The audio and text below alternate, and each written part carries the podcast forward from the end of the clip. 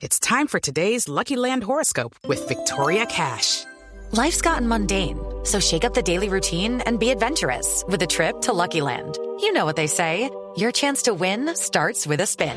So go to LuckyLandSlots.com to play over 100 social casino-style games for free for your chance to redeem some serious prizes. Get lucky today at LuckyLandSlots.com. Available to players in the U.S., excluding Washington and Michigan. No purchase necessary. VGW Group. Void or prohibited by law. 18 plus. Terms and conditions apply. de la Colombia más desfavorecida. Barreras anunció que el próximo jueves en el Congreso será radicado otro proyecto que pretende luchar contra el hambre en Colombia. Sin embargo, otras voces dentro del mismo petrismo están criticando ese punto de la reforma tributaria. Marcela Puentes. Eduardo, sí, esta vez es la senadora Marta Peralta del Pacto Histórico, quien es del, eh, del Departamento de La Guajira, quien está escribiendo un contundente mensaje oponiéndose al desmonte de subsidios a la gasolina que llega a territorios fronterizos. Peralta está solicitando una reunión urgente con el ministro de Hacienda, José Antonio Campo, y con su equipo que está trabajando en la tributaria presentada el pasado lunes para debatir ese artículo y llegar a un acuerdo que logre suspender la medida que dice ella tendría un efecto nefasto y regresivo y que ampliaría los desequilibrios en los departamentos fronterizos con altos índices de pobreza. Estás escuchando Blue Radio. Mientras oyes esta cuña, María cruza la entrada del aeropuerto El Dorado para cumplir su sueño de viajar al exterior. Que pueda hacerlo desde uno de los mejores aeropuertos de Latinoamérica es un logro que nos tomó miles de horas de trabajo y esfuerzo. En Grupo Argos, invertimos para transformar positivamente la vida de millones de personas. Grupo Argos, inversiones que transforman.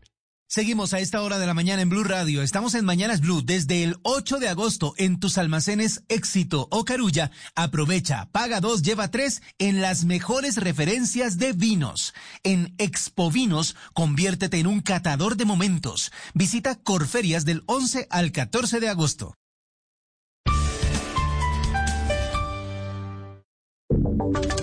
Ahora en Blue Radio, la información de Bogotá y la región. Una buena noticia, ya se recuperaron los 90 mil millones de pesos que se perdieron con el colapso y la tragedia del puente de Chirajara, el que está ubicado en la vía entre Bogotá y Villavicencio. Marcela Peña.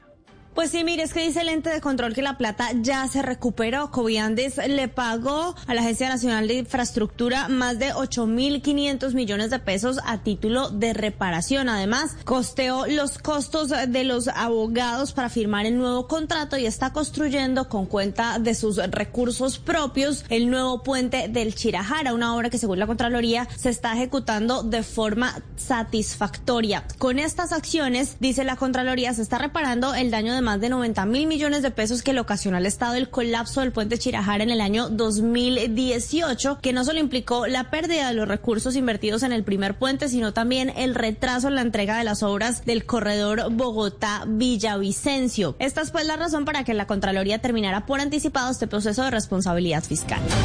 Murió esta mañana el secretario de Salud de Cundinamarca, Felipe García. Sí, señor, esta madrugada murió en una clínica de Bogotá el secretario de Salud de Cundinamarca, Gilberto Álvarez, a sus 68 años. Según confirman desde la gobernación, el secretario venía padeciendo una enfermedad grave en los últimos meses, por lo que estuvo hospitalizado en los últimos días. El funcionario estuvo al frente de la Secretaría de Salud del departamento tres años junto con el gobernador Nicolás García y fue también subsecretario de Salud durante la alcaldía de Enrique Peñalosa en Bogotá. Él era médico de la Universidad Pontificia Bolivariana, especialista en gerencia hospitalaria y también especialista en salud pública con énfasis en enfermedades tropicales de la Universidad de Brasilia.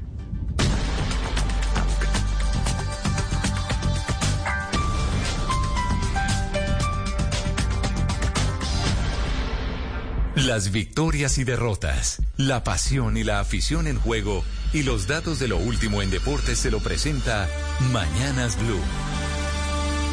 Y a las 10 y 28 de la mañana, atentos a la agenda deportiva del día. Arrancando a las 12 del mediodía, el gol Caracol transmite Colombia-Alemania por el Mundial Sub-20, el estreno de la selección colombiana juvenil. A las 2 de la tarde, Real Madrid e Intran Frankfurt por el duelo de la Supercopa de Europa en Helsinki, en Finlandia.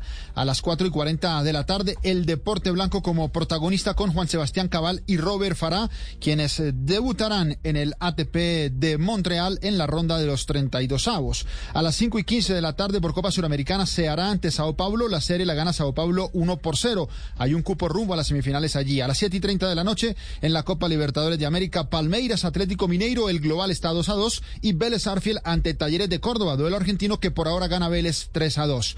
Y en otras noticias, la FIFA confirmaría este jueves que el Mundial de Qatar arrancará un día antes de lo planeado. El telón se abriría el 20 de noviembre y no el 21 como estaba pactado y será con el duelo entre Qatar y Ecuador. Y justamente desde Qatar, Nicolás Córdoba, el DT de El Al Rayyan, confirmó que James Rodríguez sí está lesionado, sufrió un golpe y no está disponible todavía para jugar. Su equipo tendrá partido mañana ante el Al Arabi. Por lo pronto, todo en deportes. Nos vemos mañana. Hasta aquí también en Mañanas Blue.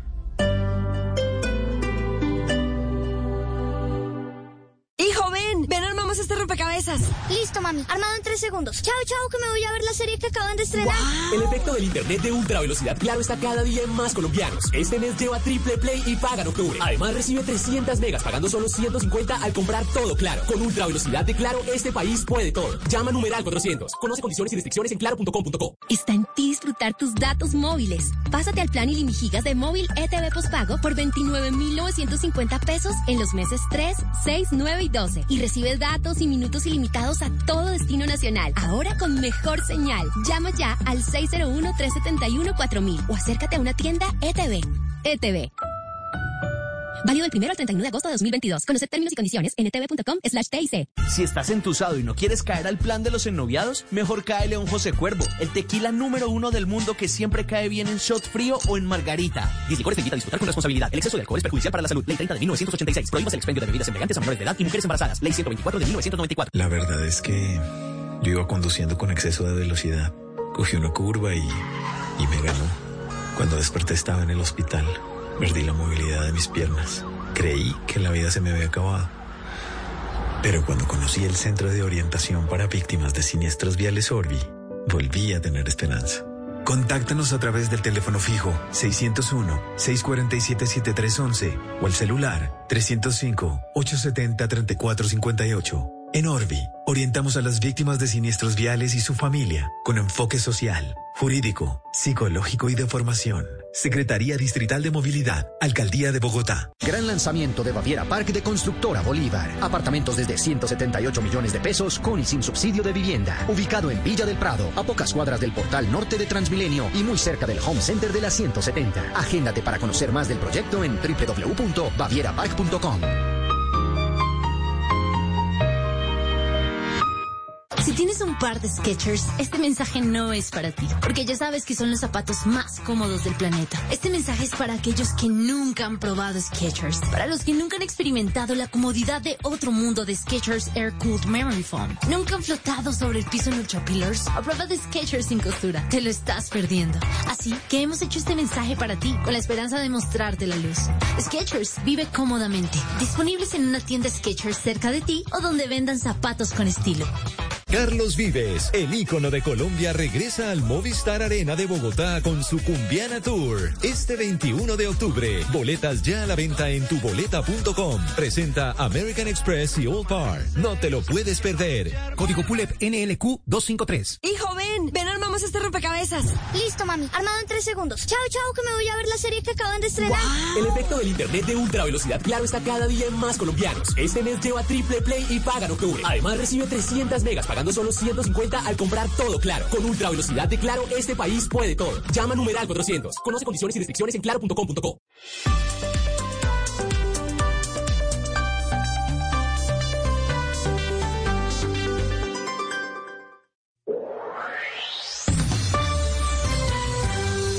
A mitad de mañana sigue el debate de ideas entre personajes, noticias y música. Ahora llegan a Mañanas Blue Oscar Montes, Ana Cristina Restrepo, Hugo Mario Palomar, Diana Mejía, Sebastián Nora, Mariana Palau, Gonzalo Lázari, Valeria Santos, Eduardo Hernández y Camila Zuluaga.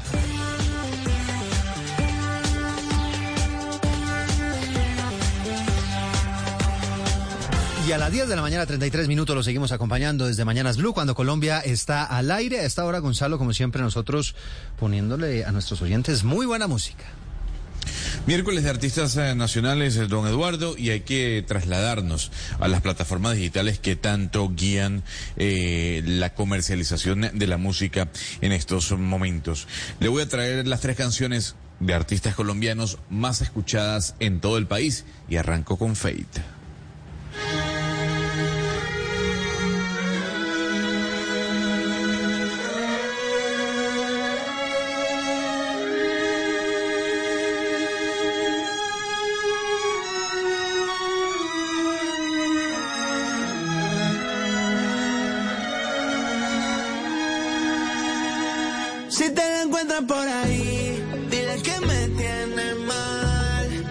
No sé si todavía piensa en mí, porque borracha no ha vuelto a llamar.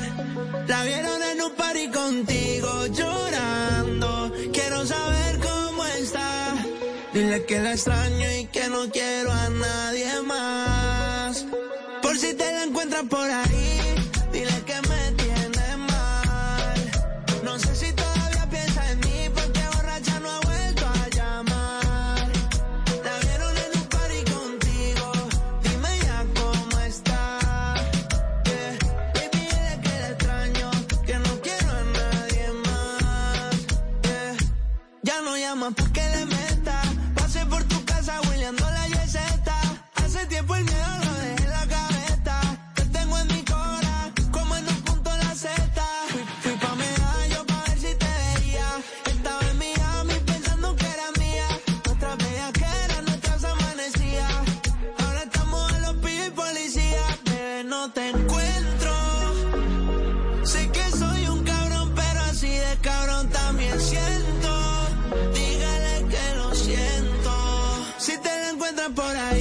pues ahí está, ritmos urbanos, nos sugiere para esta mañana Gonzalo Lázari, ahora que se están produciendo muchas noticias en medio de la Feria de las Flores, imagine usted que por ahí tiene algo relacionado con eso, está empezando el petróleo, ya lo estábamos contando hace minutos, así que hay muchas razones y muchas fiestas y muchas, muchos motivos para poner música esta mañana. Les traigo una noticia de última hora. Ustedes se acordarán de Guillermo Alfonso Jaramillo, un hombre que fue alcalde de Ibagué y no solamente fue alcalde de Ibagué, sino además fue secretario de salud y secretario de gobierno en la alcaldía de Gustavo Petro. Ya estaremos en segundos en la ciudad de Ibagué porque hay novedades relacionadas con su condición judicial. Está metido en unos líos jurídicos gigantes y ya les estaremos contando exactamente de qué se trata. Son las 10 de la mañana, 36 minutos. Imagina usted, Oscar Montes, allá en Barranquilla, con la camiseta de la Selección Colombia puesta. Pero por favor, Eduardo, siempre, siempre, usted sabe de verdad y no hay que repetirlo, que Barranquilla es la casa de la Selección Colombia en cualquier condición, eh, juvenil, mayores, femenino, masculino. La casa de la Selección Colombia es Barranquilla y por supuesto que uno siempre tiene la camiseta puesta. Pues vamos a ver, vamos a ver, porque la verdad, ese partido de la Selección Colombia Sub-20 hoy es su debut en el Mundial que se está jugando en Costa Rica contra un. Eduardo, póngale rival, Contra un rival nada fácil, ¿no? Es que no solamente Alemania. escucharlo. Claro, usted, usted solamente escucha Alemania y ya mm, se va para atrás. Intimida, ¿no? intimida. Sí, sí, intimida. El nombre intimida y la camiseta también, pero póngale fe. Yo no entiendo por qué siempre cuando juega Colombia, no, pero es que hay que esperar, que es que no, cuando vamos a ponerle fe y verá usted que además esa selección Colombia femenina es muy buena, Eduardo. No, pues Se está, va a acordar de mí. Está eh, eh, Linda Caicedo. Sí, está Lacey Santos, que también es otra jugadoraza. Pero, Eh, pero no, Lacey no, está bueno. no, La- pero Lacey no alcanza a estar en esta categoría. Acuérdese que esto es sub-20. Ah, no, no, mentira, en esta no. en esta no alcanza. Pero, pero a Lacey sí, porque es que Lacey es una mujer muy joven. eh, Linda Caicedo, sí. La, Sí. la subieron de categoría la de mayores, pues por su talento y demás, pero también entró a reforzar este equipo sub-20, así que seguramente ahí vamos a tener muy buenos resultados. Aquí nos estaba contando Daniel más temprano que además de, de, de, de, de- de Lady Caicedo, de, de Linda Caicedo, también hay otras jugadoras muy buenas, muy buenas ahí en la selección. Así que promete, promete esta selección. Partido a las 12 del día. Así es. Así que este- aquí vamos a estar con noticias, con información, pero también con un ojito puesto ahí. Tendremos la exclusiva. Vamos a, a estar con un ojito puesto, evidentemente, para quienes no pueden ver el partido, pues aquí también les estaremos contando qué va a- ocurriendo. 10 de la mañana, 39 minutos. Ana Cristina, hemos hablado de las quejas frecuentes en el sector de la cultura en Medellín. ¿Qué está pasando? Sí, claro, Eduardo, muy buenos días y buenos días a todos los oyentes. Pues en plena Feria de las Flores, pues todo el mundo habla de la fiesta, pero pues las fiestas cuestan y todo lo que se hace en la cultura pues cuesta también. Resulta que la, la Feria del Libro, que en Medellín la llamamos eh, la Fiesta del Libro, tiene tres eventos, que son la Feria Popular del Libro, la Parada Juvenil de la Cultura y el evento central que es la Fiesta del Libro y la Cultura. Resulta que las inversiones, y eso pues ya lo han mirado en el Consejo, por ejemplo el concejal Daniel Duque, las inversiones han disminuido mucho, pues al punto de que en 2019 era de 8 mil millones y a 2021 era de 6 mil eh, millones. Resulta que se había anunciado que ciertos, eh, ciertas partes de ciertos trayectos de la fiesta del libro no iban a estar, como eh, la fiesta del pasaje Carabobo. Resulta que yo hablé con la directora, con la señora Ana Piedad Jaramillo, de, pues es la directora de la, de la fiesta del libro, y ella lo que me dice, pues es ayer, y estábamos muy pendientes porque en un consejo de gobierno se iba finalmente a decidir cuánto iba a ser el presupuesto que se iba a asignar eh, para esto, pues y, para ejecutar en, la fiesta del libro, porque resulta pues que este año va a haber invitados de Portugal, de España y de Francia.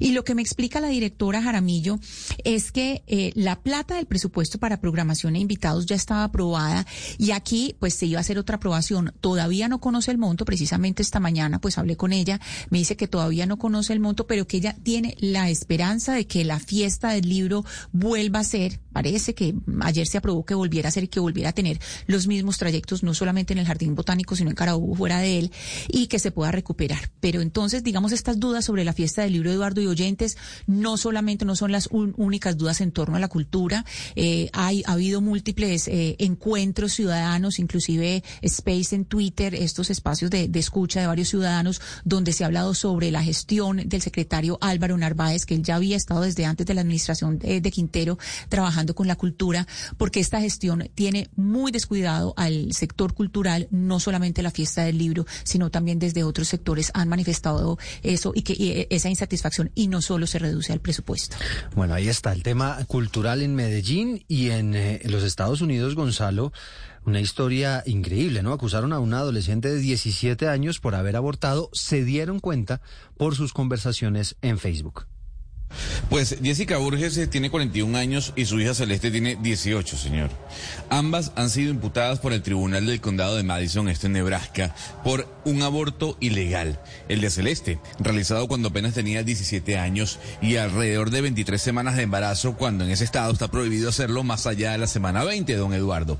Según la fiscalía, la madre compró y dio las píldoras abortivas a la adolescente y después la ayudó a enterrar al feto. La investigación incluye dos páginas de una conversación de ambas el pasado 20 de abril a través de Facebook Messenger sobre la compra y uso de estas pastillas. El caso, lo interesante es eh, que ha complicado un poco y el debate se cierne sobre esto, es porque la Fiscalía le solicitó a Facebook las conversaciones dadas a través de esta red social.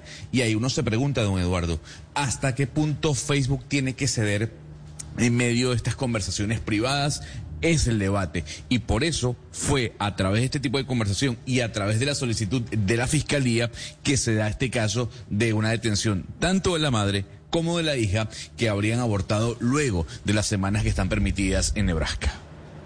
Oiga, qué diferencia entre Facebook y Apple, ¿no? Yo no sé si usted se acuerda de esa disputa que hubo entre Apple y el FBI sobre ese teléfono que le pertenecía a un señor que mató a tanta gente. Eso fue en Texas, ¿no? Pero Apple se rehusó a dar la información precisamente porque tiene unas reglas sobre la protección de privacidad que son intocables. Es así de sencillo. Facebook en este momento, pues creo que no lo, no lo demostró. O sea, esa cuenta hasta yo, ahí hay un debate sobre la privacidad que es muy importante y creo que vale la pena comparar esas dos compañías porque una claramente valora la privacidad más que la otra. La pregunta es, la pregunta que surge ahí. Exacto, y yo, creo, que ahí no está, no estaría obligado eh, Facebook eh, Gonzalo, a, a, a, tener que entregarles información. Es, es, decir, hay unas reglas de privacidad en estas plataformas que yo creo que difícilmente la, la Fiscalía podría eh, levantar con una orden. A mí lo que me parece impresionante es el nivel de persecución al que va a llegar y están llegando los estados en Estados Unidos de poner todo el aparato criminal a buscar a una niña que a los 17 años abortó. Es decir, los criminales sueltos, todo el mundo suelto, estos tipos matan a gente y a niños en colegios y, y la Fiscalía en Estados Unidos buscando a niñas sí. que abortan y que tienen información Gonzalo. del delito en Facebook. Señor. Esto me parece un horror. Sí, Gonzalo, ¿nos decía? No, no, lo, lo, que quiere decir es, es, para, es para que entiendan un poco es, yo no sé, Valeria, usted que es eh, la abogada de la mesa, ¿qué pasa cuando la fiscalía de, en este caso, en este caso del estado de Nebraska, le envía una orden de registro a Facebook y esta empresa matriz acepta esa orden de registro? Yo no sé si por ser una orden ellos tendrían que ceder, porque lo que hizo Meta fue buscar, recopilar que... y entregarle los mensajes del Facebook Messenger a la fiscalía. Pero eso fue una orden judicial. Es que sí, ese es el problema. O sea, sí, claro. No, la fiscal, no, ese tipo de órdenes deberían tener una aprobación por parte de un juez. Es así de sencillo. Es decir, en el caso de Apple, por ejemplo, que estoy viendo que este, el señor que mató a toda esta gente fue en San Bernardino, en California, que fue el que se mató a 14 personas y hirió como a 22 personas más. Y lo que quería el FBI era que le desencriptara el teléfono y que le, como que le, le dejara ver el teléfono. Y eso lo que hubiera hecho es que él había prometido para que el FBI se le metiera a los teléfonos a prácticamente a todo el mundo. Lo cual me llama la atención entonces, por eso, la actitud de Facebook. A mí parecer mi instinto me dice que esto tiene que tener una autorización de un juez. Si no la tiene, o sea, un simple fiscal no puede simplemente meterse al Facebook con autorización de la empresa y, y ver lo que los mensajes y las demás cosas privadas de esta persona. Es que es un tema de la privacidad de ella, que también Mire, está consagrado leyendo... en la constitución de ese país. Claro, pero aquí estoy leyendo dos puntos que son importantes. Fíjese bien que la ley estadounidense de portabilidad y responsabilidad del seguro médico obliga al secreto profesional en las consultas sobre el tema del aborto. Pero esta obligación no acoge a las compañías tecnológicas. Incluso hay una ley, y estoy leyendo acá en los Estados Unidos, que obliga a las empresas tecnológicas a aportar datos privados de los usuarios en caso de que se las soliciten las autoridades vía una orden judicial o a través de la fiscalía. A diferencia de lo que pasa en la Unión Europea, ¿no? Eso se tiene que, en la Unión poder... Europea sí. Valeria, ahora sí, la consulta que estaba haciendo Gonzalo. Eh, eh, definitivamente, como dice Mariana, eso tiene que venir con una orden judicial que lo que haría una empresa responsable es apelar esta orden judicial ante otro juez y no simplemente decir, ay, viene una orden judicial, yo le entrego toda la información, porque ahí en donde queda, digamos, la seguridad de los usuarios de Facebook alrededor de su privacidad. Entonces, si esto viene de una, si no viene de orden judicial, es ilegal, digamos, la orden de la fiscalía. Seguramente tiene una orden judicial detrás, pero esta orden judicial puede ser apelada ante jueces de un circuito, digamos, superior. Entonces, yo creo que lo que debería haber hecho Meta es apelar esta, esta decisión, porque se queda en el limbo la seguridad de miles de usuarios que están teniendo conversaciones privadas en Facebook. Son las 10 de la mañana, 47 minutos. Por supuesto, se vendrá un debate muy profundo alrededor de esta, de esta decisión. Aquí en Colombia, les decíamos, también tenemos noticias. Una de ellas relacionadas con Guillermo Alfonso Jaramillo. Quizá a muchos de ustedes les parece familiar ese nombre. Es que no solamente fue alcalde de Ibagué, sino también secretario de Gobierno y de Salud durante la alcaldía de Gustavo Petro. A esta hora, Guillermo Alfonso Jaramillo está metido en líos judiciales en la capital del Tolima. Luis Eduardo González es el director del diario digital El Olfato. A esta hora nos cuenta qué es lo que está pasando. Luis Eduardo, ¿qué tal? Buenos días. Hola Eduardo, un saludo para usted y para todos los oyentes de Blue Radio. Pues Eduardo, Guillermo Alfonso Jaramillo no solamente fue alcalde y ex eh, funcionario de la alcaldía de Bogotá en el gobierno de Gustavo Petro en la alcaldía, sino que también sonó mucho para ser ministro de Salud o superintendente de Salud, pero debido a este problema judicial eh, parece que su nombramiento se enredó mucho. La Fiscalía General de la Nación acaba de pedir hace pocos minutos la condena y captura inmediata del exalcalde Guillermo Alfonso Jaramillo por su responsabilidad en la adjudicación irregular de un convenio para la realización del alumbrado navideño del año 2016 un proceso contractual que facilitó la triangulación de cerca de 1.600 millones de pesos para favorecer a unos contratistas bogotanos. La solicitud la hizo la fiscal 38 de la Unidad de Delitos contra la Administración Pública ante la jueza quinta penal del circuito tras encontrar suficientes evidencias documentales y testimoniales que comprometen a Jaramillo con el direccionamiento de este contrato, que en principio fueron destinados a la Corporación Festival Folclórico, una una corporación que estaba en quiebra y que no tenía experiencia, pero que ellos terminaron tirándole todos los recursos a las firmas bogotanas Moria Company y de Ecotrónica, unas firmas que fueron escogidas a dedo por la administración del alcalde Guillermo, del exalcalde Guillermo Alfonso Jaramillo. Entonces, Luis Eduardo, si le estoy entendiendo bien, esto es lo que investiga la fiscalía, que está pidiendo esta mañana que sea capturado Guillermo Alfonso Jaramillo, es que aparentemente favoreció a un contratista para la instalación de ese alumbrado navideño en el año 2016, siendo el alcalde de Ibagué. Sí, es que eh, para evadir la ley 80 y los contratos, entonces buscaron una organización sin ánimo de lucro para hacer un convenio de cooperación. Esa corporación, primero, estaba quebrada, eh, segundo, no tenía la idoneidad ni la experiencia para ejecutar los alumbrados, entonces ellos dijeron, como nosotros no sabemos, subcontrataron a unos bogotanos que estaban previamente seleccionados por la alcaldía y ellos hicieron el alumbrado. ¿En qué terminó esto? En una investigación penal contra Jaramillo por eh, el delito de contratos sin el cumplimiento de requisitos legales. Ya está por concluir el juicio. Hoy, en este momento, están en la audiencia de alegatos finales. La Fiscalía ha pedido captura y se espera que entre eh, octubre y noviembre se dé la sentencia, de, no se sabe si absolutoria o condenatoria contra el eh, exalcalde de Ibagué. ¿Nos repite, Luis Eduardo, de, de cuánto es este contrato?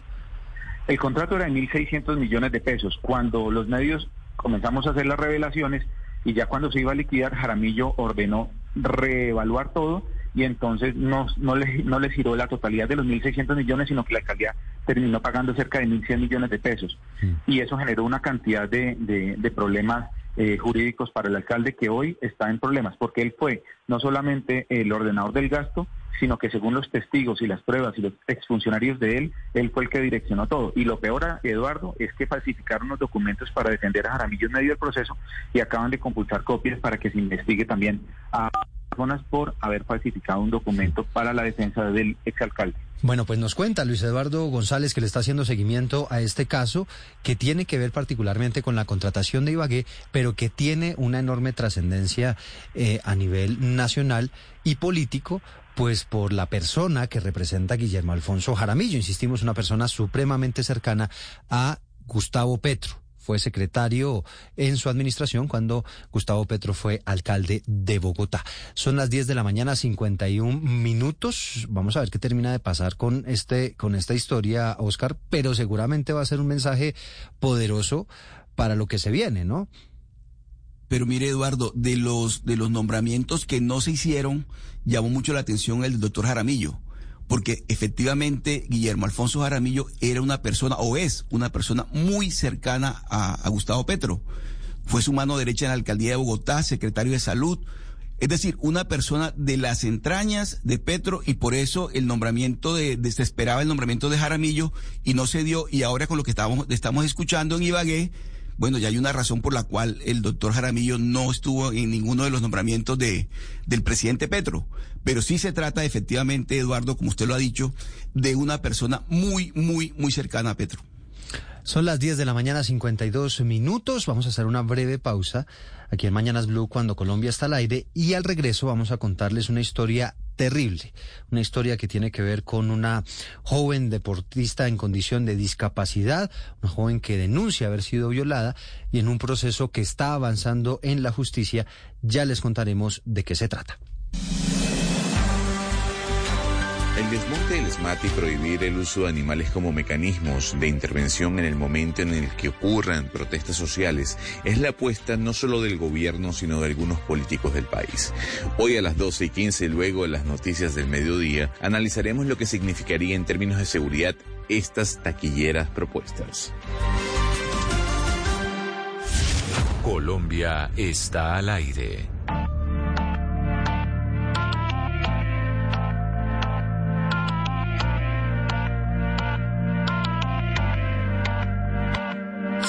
Me rompí en pedazos. Me lo advirtieron, pero no hice caso. Me di cuenta que lo tuyo es falso. Fue la gota que rebasó el vaso. No me digas que lo sientes. Eso parece sincero, pero te conozco bien y sé que mientes. Te felicito que bien actúas. Eso no me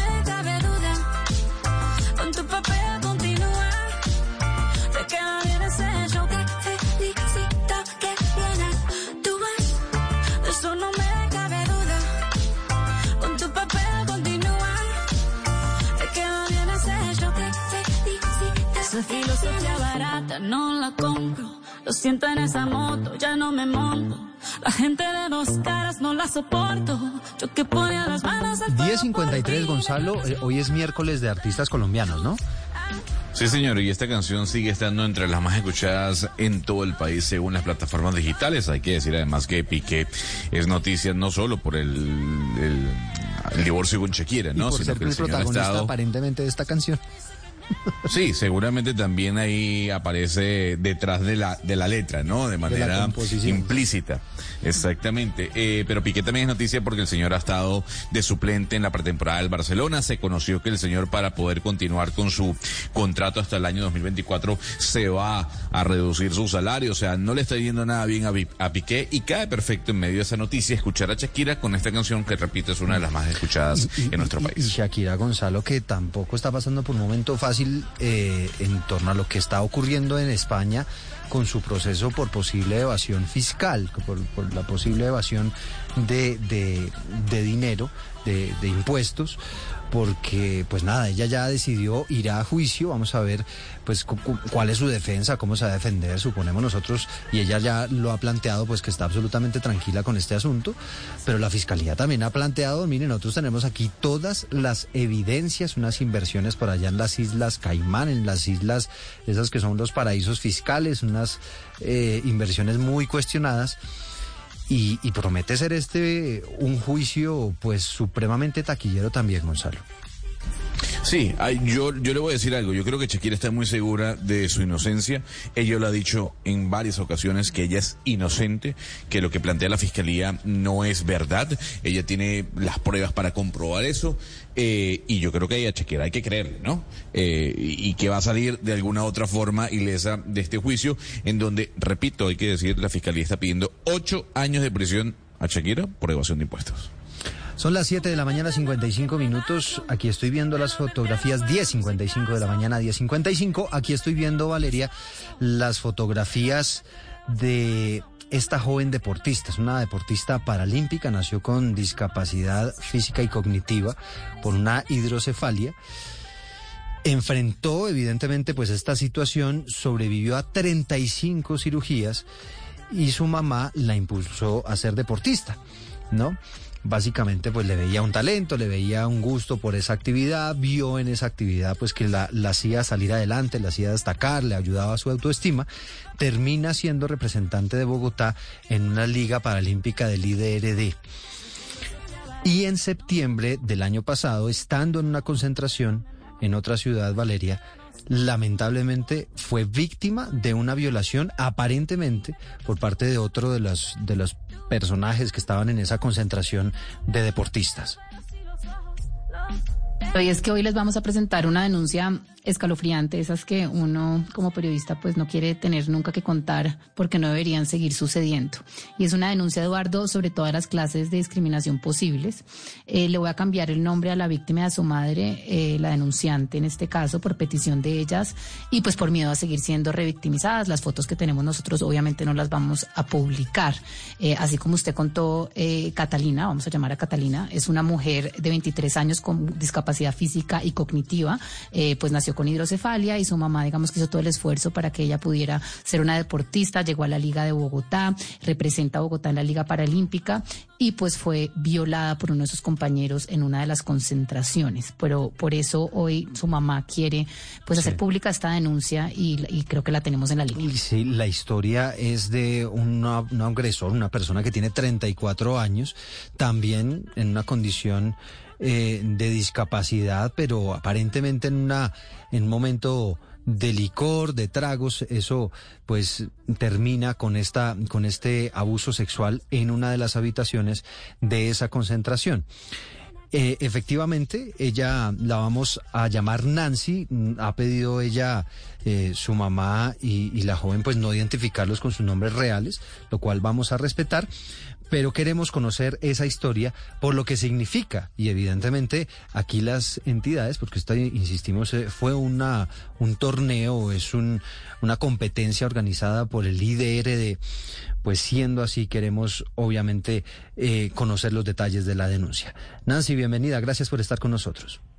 Buen día, buen día Eduardo, buen día Valeria y buen día al equipo de trabajo y a los oyentes. Entiendo Eh, que, que su hija guarda silencio eh, después de que ocurre todo esto y viene a contar lo que había ocurrido después cuando, cuando llega nuevamente a Bogotá. Sí, sí, ella, ella, eh, estando ya en el evento, en la concentración, ella no, no, no me cuenta, eh, puesto que fue amenazada y pues obvio yo como, como mamá, como mujer, siento que pues entró en un estado de shock, pues siendo que es, es una joven pues de casa, que no había tenido relaciones, no había tenido novio, no había tenido nunca nada, y, y, pues se siente atemorizada porque aparte pues ese es sujeto a la amenaza, ¿no? Que, que si ella cuenta primero pues que él tiene hogar, que si él pierde su familia, luego que el entrenador la puede sacar del equipo y que su familia la puede echar de la casa. Entonces cuando llega ya acá a la ciudad nos cuenta. Nancy, cuando, cuando ella llega y, y- y cuenta la historia, ¿qué le cuenta? ¿Cu- ¿Cuál, cuál es la historia? Eh, pues obvio, ella llega y lo primero que, que, que veo es su semblante eh, de que algo pasa, como mamá me doy cuenta que algo sucede. Eh, él- ella dice que eh, nombra a esa persona X y apenas la nombra porque ese sujeto ya tiene antecedentes, yo le digo, ¿qué pasó? Apenas me dice, estuve en la habitación de X, yo le digo, ¿cómo así? Eh, ¿Qué pasó? Entonces ella empieza a llorar, se transforma, su rostro se, se vuelve pues otra persona y empieza a temblar.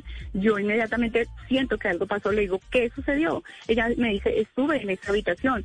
Yo le digo, ¿y qué pasó? Y me empieza a relatar los hechos, que fue que este sujeto la contacta a las diez y media de la noche de un teléfono que no es de él y, y le dice que baje, que van a hacer una integración del equipo, que van a estar reunidos ahí, van a estar jugando uno. Ella obvio dice, no, estamos en una concentración, nos toca madrugar, tenemos que madrugar. Él insiste, él insiste, eh, baja, vamos a estar todos. Eh, bueno, luego de insistirle, ella baja, accede a bajar, baja a esa habitación, llega. Hay cuatro compañeros más, hombres, eh, entre el mayor de 34 años, los otros chicos de 10 16 a 17, 18 años. Es la única mujer que está ahí. Ella pregunta dónde están los otros, dónde van a jugar. Él empieza a darle trago empieza a darle licor y no sé qué otra sustancia más. Ella la somete, se le sienta en sus piernas sobre su silla de ruedas, empieza a arrinconarla y a seguirle dando trago. Ella dice, me voy, él empieza a decir, no, ya vamos a jugar, ya vienen los otros, pero ella ya empieza a sentirse rara, mareada. Ella sufre de una crisis de migraña y, y vértigo. Ella me, me relataba que se sentía como cuando le dan esas crisis fuertes, que se le acercaba, se le alejaba y que todo le daba vueltas él la, la empieza a someter y la empieza a empujar contra la pared, contra una pared, y obvio la fuerza de él es mucho mayor a la de ella, y la empieza a llevar, ella ya se siente sometida total, la empieza a llevar hacia una pared donde queda un baño, la ingresa a este baño, la tira de la silla, le quita el pañal, ella es una persona pues usuaria de pañal que tiene pues incontinencia, eh, y ahí la viola, la viola, le quita su pañal y la viola. Eh, mm, ella eh, queda ahí, pues lo que intenta es defenderse, hablar, él le tapa la boca y la saca, termina de, de, de violarla, la saca de, de, ese espacio y le dice pues lo que acabo de decir, que no le diga a nadie, que porque tal, que porque pues ella puede sacarla al equipo, bueno, todo esto, que se tiene que quedar callada.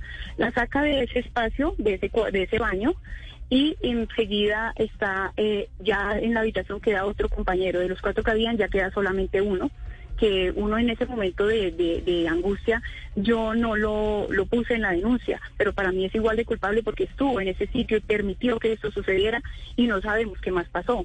Él la saca de ese espacio del baño, le cierra su pañal, la saca. Ella era una niña virgen, una persona que no había tenido relaciones nunca con nadie. Eh, la saca, este sujeto, otro la sube de, de, la, de la silla de ruedas a una cama, le dice, ella se va ir, le dice, no te vayas porque estás mareada, estás, eh, estás eh, tomada y tu compañera de habitación se va a dar cuenta y no podemos tener problemas. Ella eh, se acuesta ahí cuando siente que el otro compañero estaba ahí la pasa a la cama donde estaba este sujeto de X y ahí ella queda, no sabe qué sucedió. Hasta los días siguientes, donde su alarma de, de, pues, despertarse se, se timbra, ella se sale de esa habitación y llega a su cuarto. Y eso es lo que sucede en ese momento de esos hechos. Aquí Y estoy ya es cuando Sí, sí, Nancy, adelante. ahí es cuando ya ella pues obvio, ya eso fue el día siguiente, van a su, a su entreno, van a y sigue lo mismo, ella queda, ella eh, no me contacta a mí ese día, yo pienso que es porque pues quiere estar también un poco en su espacio, se le había dado su espacio y estaban ocupados porque yo trato de no interferir en sus competencias y en sus cosas. Entonces yo no, no, no, no, no aparezco. Eh, a ella luego ya me escribe, pero muy, hola ma, ¿cómo estás? Ahí, así como eso, pero pues la verdad pensé que era que estaban muy ocupados en sus concentraciones. Mm. Eh, entonces yo allá no me entero, allá no me entero, me entero en el día que ella llega acá, que fue dos días después. Sí. Aquí estoy viendo las fotografías de Catalina, eh, jovencita, 23 años, es una mujer muy bella. Eh, pues con estas dificultades que usted nos está narrando, eh, estoy viendo las fotografías, ella, ella no tiene piernas, ¿no es verdad? No, no, no, sí tiene. Lo que pasa es que eh, eh, eh, por la, la, la situación que la foto que está ahí se ve que no, pero sí ella tiene, claro, ella tiene. Ella lo que tiene es una, la lesión que ella tiene le compromete sus extremidades inferiores y no puede caminar, pero sí, sí tiene, sí, sí tiene sus piernas. Ah, bueno, Lo que sí. le compromete muchos de sus órganos, tiene una hidrocefalia que le causa una discapacidad cognitiva y, y, y- y le afecta sus órganos internos y la movilidad de sus extremidades. Claro. Inferiores. Y, y eso, y eso pues le genera, le genera dificultades. Eh, Claro, queda totalmente vulnerable cuando este sujeto pues la tira al, al piso y le empuja la silla, queda totalmente sometida y vulnerable porque pues ella no camina, no puede correr, no puede salir, en condición quedó de- totalmente sometida a él. de indefensión. Nancy, en- entiendo que ella estaba ya en el marco de un torneo organizado por el IDRD. El, el Instituto de Recreación y Deporte de Bogotá, que es la que la lleva a, a- a ese torneo y demás. ¿Qué le dijeron una vez usted se entera y demás y, ya empiezan a hacer las averiguaciones? ¿Dónde estaban pues las, los supervisores, las personas encargadas de, de los deportistas? Eh, eh, mira, nosotros pensamos que lo trágico era todo este evento, o sea, la, la, la- el hecho de la violación y todo eso, pues era ya trágico, ¿no? Y pensamos que eh, eh, íbamos a recibir alguna respuesta de- del, del, grupo de acompañamiento y de, de- del ente en cual iba, porque pues ella no estaba con un equipo de barrio, era con el IDRD, y cual, el cual eh, lleva a estos deportistas en situación de vulnerabilidad con un grupo multidisciplinario que está conformado por psicólogos, psiqui- eh, psicólogo, terapeuta, metodólogo y entrenador. Ellos, eh, al ver yo esto, inmediatamente sigo mi conducto regular esa misma noche que me entero de los hechos, les informo y no empiezo a ver respuestas, no empiezo a ver resultados. Empiezo a ver que esto lo manejan de una parte como por muy debajo, como por silencio y evasivas. Siempre me, que yo preguntaba, porque yo no envié un mueble ni envié una silla, envié una persona, la cual fue violada, fue un delito, y veo que la gravedad de ese delito no lo toman en cuenta. Entonces me empiezan a salir con que la parte jurídica se contactará con usted, que apenas tengamos respuestas jurídicas, y yo no tenía, mi denuncia fue contra una persona natural, más no contra un ente, pero sí necesitaba unas respuestas porque era mi hija, que había sido violada, que había sido violentada en todas sus formas. Entonces no encuentro respuestas. Yo empiezo a escalar todos los conductos regulares porque afortunadamente pues tengo los contactos y nadie me da respuestas, nada. Yo veía que, yo decía, estoy loca, ¿o qué pasa? Esta gente que no, no veo que le dé la importancia ni la gravedad de este hecho. Entonces, Nancy, un poco para seguir. recapitular eh, lo, lo que ocurrió una vez eh, Catalina llegó a su casa. Eh, usted, bueno, usted hace todo, digamos, la denuncia ante el CAI, usted levanta el código blanco respectivo, usted va a medicina legal, va de un ginecólogo. ginecólogo. Eh, quiero contar a los oyentes que nosotros tenemos acá, pues el dictamen de- del ginecólogo, donde evidentemente pues hay prueba de que, de que tenía lesiones físicas. eh, en sus partes íntimas. Yo quiero preguntarle, ¿usted se entera de esto? ¿Usted llama al entrenador? ¿Y qué le dice a usted el entrenador específicamente?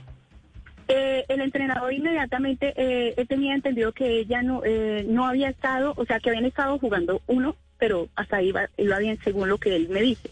Yo le digo a él, esto no, estaban jugando uno, mi hija fue violada, mi hija fue abusada, mi hija le hicieron, o sea, él me dice que no sabía eh, que habían estado tomando licor, entonces él dice que no sabía que eso ya eran como las 8 de la noche, él me dice que ya era muy tarde para informarle a la parte psicosocial, yo le digo, para mí no es tarde porque fue mi hija la que le pasó esto, yo inmediatamente sigo los conductos, llamo a la psicóloga, llamo, hablo con el psicólogo y llamo a este sujeto ya también y empiezo a presionar. Él inmediatamente me dice, mañana hablamos, tranquila, mañana hablamos, no pasa nada. Y yo, no, ¿cómo así? Si para ti fue lo más, o sea, ¿qué hiciste? ¿Cómo se te ocurrió meterte con mi hija? ¿Sí? Y, y ahí en- eh, sigo insistiendo. Eh, y, y no, la verdad nadie me da respuestas de, de, de en ese momento qué pasó y por qué Doña o Nancy. cómo, o cómo. Doña Nancy, pues primero lamentamos muchísimo esta denuncia que, que estamos eh, hablando con usted, pero por viendo, viendo la situación de Catalina, le quiero preguntar qué tan independiente es su hija en el día a día. Es decir, si en este tipo de eventos, en este tipo de, de, eventos eh, de participación eh, deportiva, alguien tiene que, está encargado de asistirla, de cuidar, de, de cuidarla, de estar un poco, aunque ella es una mayor de edad, eh, por su condición de discapacidad, si ella necesita una asistencia, es decir, ¿quién dejó de protegerla en ese momento? ¿Quién era la persona a cargo? Y si hay un responsable, es decir, no responsable de la violación, sino responsable de haber protegido a Catalina, ¿quién sería? Eh, mira, ellos para poder estar en, en, en, una competencia de esta índole les requieren cierto cierto tipo de independencia y un manejo pues eh, eh, de ellos mismos, o sea, para que no dependan digamos de un asistente, pero más sin embargo si dependen de un asistente, ellos los colocan en habitaciones con alguien que los pueda colaborar, ¿sí?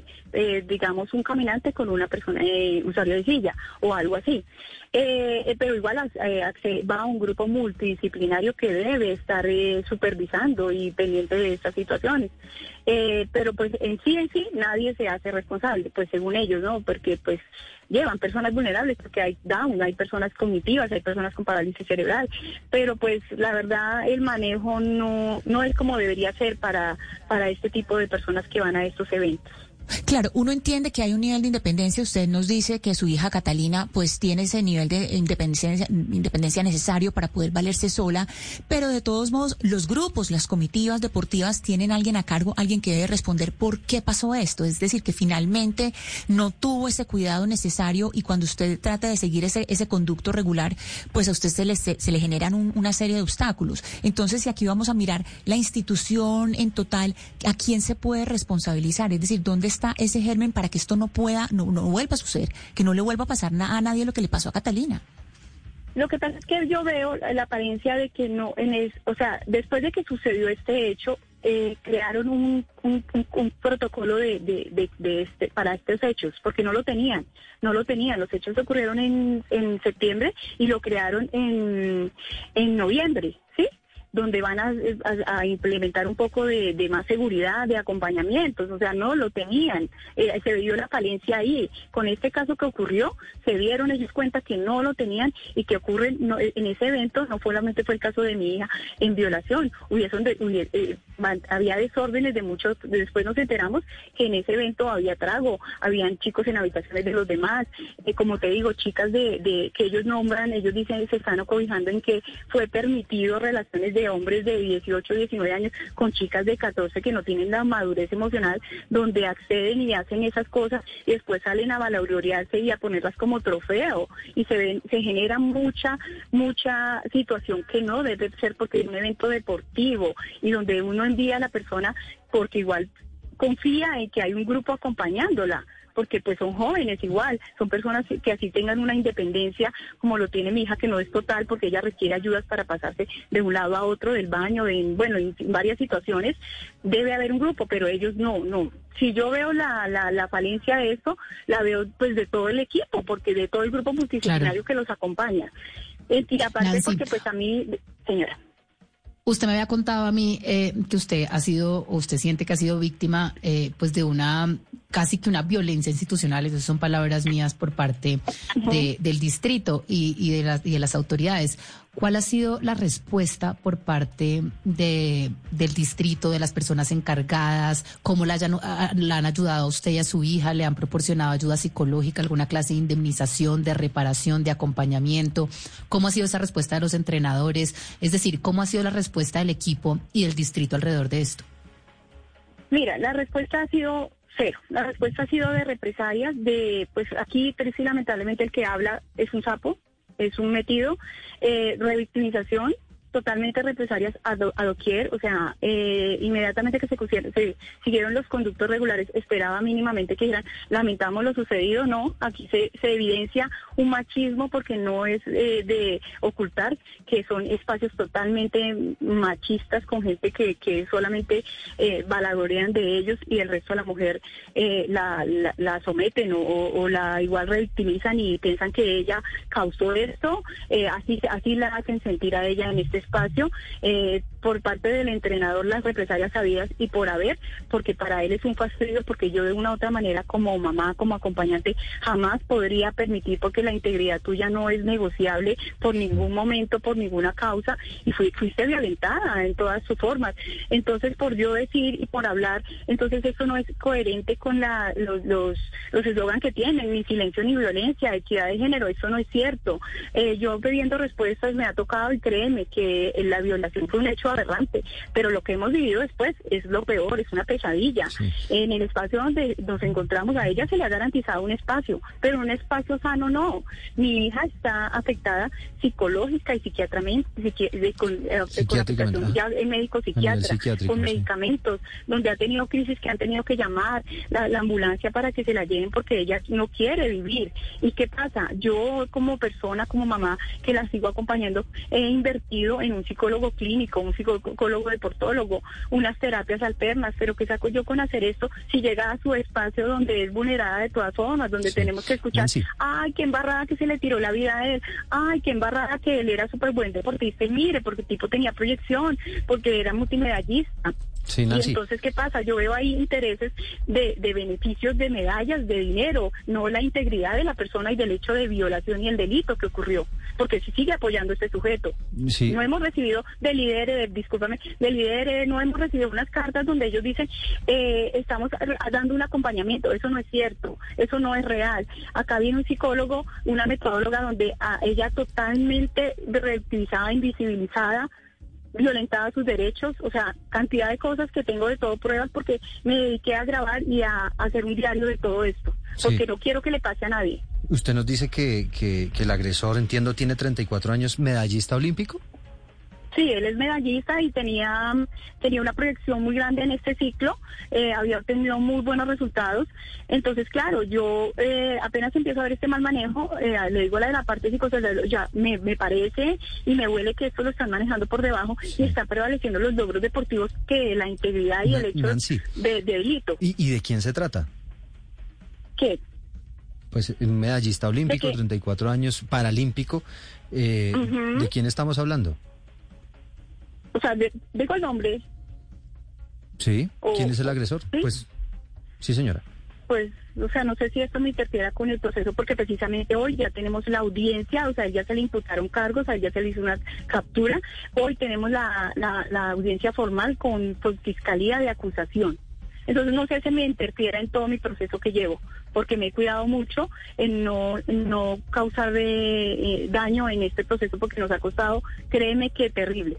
Entonces no, no, no, no, no, creo que deba sacarlo No lo siento prudente por por el, o sea, quisiera hacerlo y gritarlo a, los cuatro vientos y poner pancartas en todo lado, porque él, a más el hecho, hemos tenido la agresión de la esposa de él, que no sé cuál de los dos está el cerebro más Aquí, mire, él es un enfermo y ella también. Usted me está respondiendo esa pregunta, Nancy, me están escribiendo varios abogados y me dice que no tiene ningún inconveniente, porque esto es un proceso judicial independiente que no tiene absolutamente nada nada de malo que usted haga la denuncia ah, públicamente. Listo, si no me afecta, no, él se llama Javier Rojas Díaz.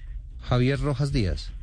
Sí, sí, sí, sí. Y, y, hemos recibido acoso de su esposa diciéndole a mi hija que es una calenturienta que va a esos eventos a, hacer acosar hombres, siendo que en todo el tiempo que lleva como deportista, que ha sido Selección Colombia, que ha... Eh, eh, por mal comportamiento. es una persona íntegra. Y usted nos decía al principio de esta entrevista que parece, parece esta persona tenía antecedentes. Antecedentes en el espacio donde convivimos, de ver una mujer y, estar detrás, de haber traicionado a su esposa con una niña de 13 años y haber separado, haberse separado de ella.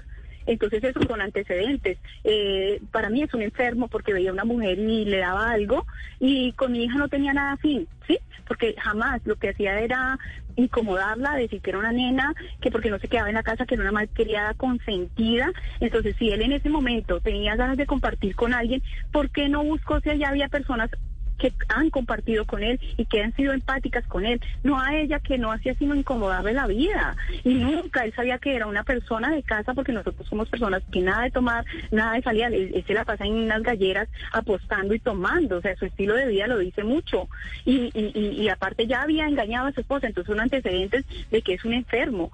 Y, y, entonces, ¿por qué contacta a esta joven para, para, esto es premeditado, esto no fue él premeditó todo esto, porque él, porque la contacta de otro número, porque la alcoholiza, porque si quería algo con ella no, no, no le hace un protocolo de, de coqueteo, lo que sea, no, esto fue premeditado y esto fue una, una violación total. Claro. Eh, Nancy, eh, nos decía usted esta tarde audiencia, ¿en, en, qué instancia, ¿en qué instancia está esta investigación? Esto ya a él, eh, bueno, a él ya le imputaron cargo, se le hizo un operativo de captura, ya le imputaron cargo, ya se legalizó captura eh, y y le imputaron pues, bueno, cargos. Ahorita, hoy precisamente tenemos la audiencia de formalización de acusación por fiscalía. ¿Sí? Entonces ahí vamos, ahí vamos y, y pues esperando que la justicia se haga justicia, ¿sí? La justicia eh, de, de ley porque pues no sé, no sé, veo como muchas cosas, tienen más prioridad, tienen más los los, los violadores o los delincuentes que, que la misma víctima.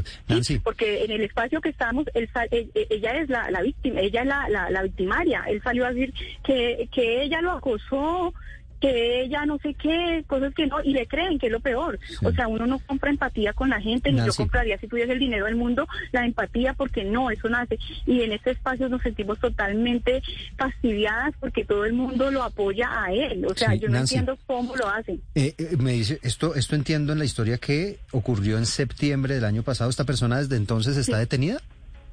No, a él se le, a él, yo me he encargado de cerrarle todos los espacios a, digamos, en el espacio donde entrena porque porque es horrible. O sea, ella nomás tiene que ver a la otra persona que para mí es cómplice que permitió en este espacio y no se ha hecho nada por retirarlo de acá. Él sigue entrenando la otra persona. Él, el acusado X, él por mi presión, él no está entrenando en este mismo espacio. A él lo que hicieron fue por su falta disciplinaria eh, sancionarlo de sus ingresos económicos, porque ellos por resultados ganan, ganan unos ingresos. A él lo sancionaron y él por por mi, sí, por mi presión que yo hice, a él no puede estar cerca de ella, sí, porque esas fueron las medidas que dio Fiscalía. A él no le pidieron detención intramural porque ella no era menor de edad y otro, no me acuerdo qué otra situación, pues, eh, porque él no tenía antecedentes. Entonces, él quedó libre en esa, en esa, cuando le hicieron imputación de cargos, quedó libre pero con varias sanciones, ¿sí? A mí me ha tocado estar supervisando que este sujeto no llegue. Ahorita tenemos un agravante, que van a venir unas competencias donde ya a mí el IDR me dijo que él había pasado un derecho de petición para poder asistir, porque se, se cobijan mucho en que él tiene derechos. Derechos sí los puede tener, pero ¿dónde está el nombre del líder? Hay una resolución que tienen ellos donde muy claro nombran eh, que una persona de estas que no puede estar, eh, que daña el nombre de, un instituto, eso no, no debería estar. Eh, los invito, de pronto hay un de, la resolución 777 en el título sexto del artículo 74, ahí habla muy claro muy claro, yo la puedo hacer llegar, donde ellos están incurriendo en muchas faltas por omisión y negligencia, más del instituto, no, los funcionarios que realmente nos hemos convertido en una pesadilla, porque yo invito, yo invito realmente que la gente hable, que no se quede callada. Yo quiero, yo no quiero que esto le vuelva a suceder a nadie, a nadie, y menos en un espacio de estos de, de recreación de, de, una persona busca un estilo de vida para, para subsanar su, su, situación o, o, llevar una vida de una manera más manejable. Y ocurra esto y que te tengas que quedar callado porque todo el mundo la come contra ti, créeme que no es sano. Yo no fui la víctima primaria de eso, pero acompaño todo el proceso y créeme que no es bueno sentirse como nos sentimos. Es un fastidio, es una incomodidad hasta el punto que con el entrenador el, el, la semana, hace en mayo, en mayo fue el último porque yo creía que él entendía porque pues es papá, es una persona adulta, profesional. Creí que él entendía un poco esta situación y no.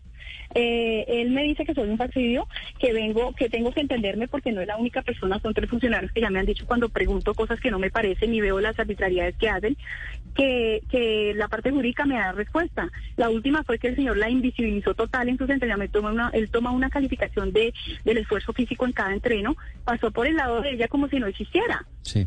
Bueno, porque le están garantizando un espacio. Le, le, mandamos obviamente todo, todo nuestro mensaje de solidaridad. Evidentemente, pues aquí queríamos conocer su historia, la historia de su hija, y pues quedamos pendientes entonces del desarrollo.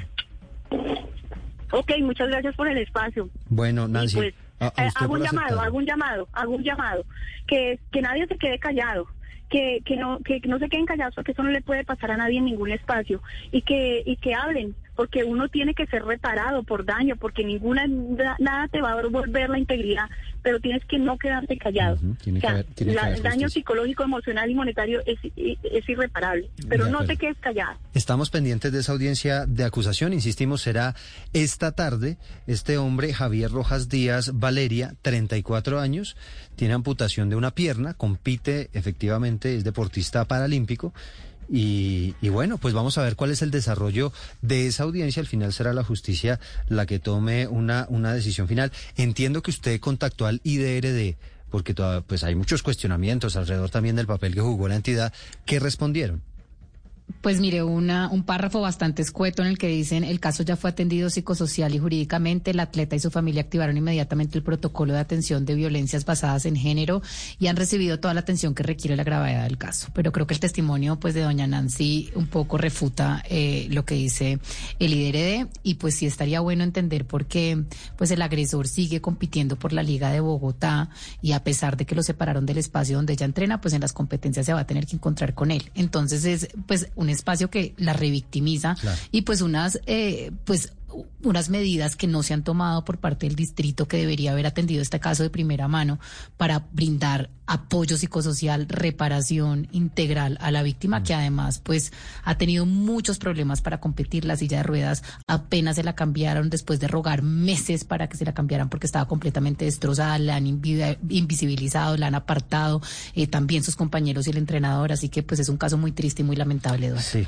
vamos a ver qué pasa con esa audiencia de acusación que, que será, insistimos, esta tarde. Y usted, pues, Valeria, pegada del caso para que le estemos contando a nuestros oyentes claro que sí. cómo, cómo termina y, y qué termina de pasar. Son las 11.25. Colombia está al aire. En Santander se está desarrollando el programa Santander Sin Límites, proyecto que busca darle una mejor calidad de vida a la población más vulnerable del departamento. Mauricio Aguilar, gobernador de Santander. Eh, ayudas técnicas que sin duda le permiten cambiar sus condiciones y mejorar su calidad de vida. Población adulta, población con discapacidad y otra población que debido a sus situaciones no contaban con estas herramientas. Entre los implementos que reciben estas personas están muletas canadienses, bastones cuello cisne, bastones cuatro apoyos, caminadores, caminadores con ruedas, silla de ruedas, muletas convencionales, sillas sanitarias, bastones guías y colchonetas antiescaras. El desmonte del SMAT y prohibir el uso de animales como mecanismos de intervención en el momento en el que ocurran protestas sociales es la apuesta no solo del gobierno, sino de algunos políticos del país. Hoy a las 12 y 15, luego de las noticias del mediodía, analizaremos lo que significaría en términos de seguridad estas taquilleras propuestas.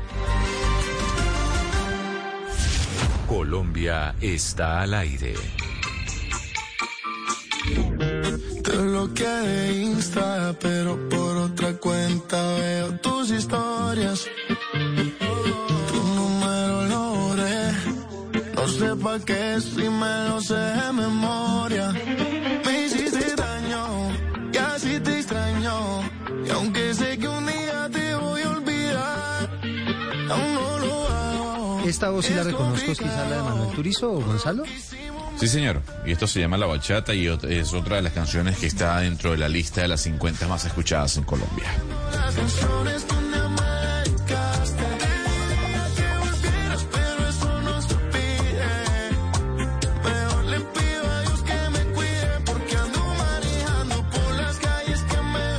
Tremenda descolgada, Mariana, que se ha pegado hoy el dólar, ¿no? Sí, empezó eh, alrededor de los 4.300, Eduardo, y a las 10 y 25 y 51 segundos de la mañana estaba en 4.278 pesos. Bueno, muy atribuido esto, esta caída del dólar, Gonzalo, a la noticia del momento en los Estados Unidos, que tiene que ver con la cifra de inflación, que quizás es una buena noticia no solamente para ellos, sino para el mundo entero, y es que se desacelera un poquito la, la inflación, ese altísimo costo de vida que había en los Estados Unidos. Digamos que le está saliendo bien la jugada a la, la Reserva Federal, digamos que le está saliendo bien la jugada al gobierno de Joe Biden, eh, más allá de que estén separados uno de otros, ¿no? La Reserva Federal, la Fed, con lo que es el gobierno de Joe Biden, con respecto al alza de las tasas de interés. Hace una semana veíamos cómo el desempleo también caía y sigue mostrando signos eh, básicamente de, re, de recuperación, 3% de desempleo. Estamos hablando que en los Estados Unidos hay pleno empleo y la cifra de inflación se mantuvo en 8%, 8.5, 8.7%. Eh, eh, que es un, es un signo, sin duda alguna, don Eduardo, de esa recuperación que espera la Fed y que espera el gobierno de Joe Biden mantener, repito, luego de haber eh, elevado las tasas de interés a los préstamos en ese país. Esto quiere decir se desacelera un poquitico ese, ese aumento en el costo de vida que estaba disparado en Estados Unidos como lo está en el resto del mundo, aquí también en nuestro país, pero esperamos que eso que está pasando en Estados Unidos sea un síntoma de lo que va a empezar a ocurrir en el resto del mundo y ojalá también aquí en Colombia, que sí que se necesita que empiecen a estabilizarse esos precios. La otra noticia ya en Estados Unidos, Gonzalo, tiene que ver con esa polémica tremenda que se armó después de que el FBI se metiera a la mansión de Donald Trump en la Florida, ¿no? Pues, a ver, el FBI, don Eduardo, nunca había allanado la residencia de un expresidente de los Estados Unidos y además mucho menos de uno que está preparando toda la campaña política para postularse como precandidato del Partido Republicano. Hay que recordar que Donald Trump y el señor Ron DeSantis, el básicamente gobernador del estado de la Florida, son los dos grandes candidatos que tiene el Partido Republicano con miras a la elección del año 2024. Así que los agentes federales del FBI, armados con una orden de allanamiento aprobada por un juez federal, registraron el resort de Maralago, que es la casa del señor Donald Trump en la Florida. Eh, y además, eh, ¿qué estaban buscando? Hay que recordar, don Eduardo, que el Departamento de Justicia tiene dos investigaciones activas en este momento relacionadas con el expresidente Donald Trump.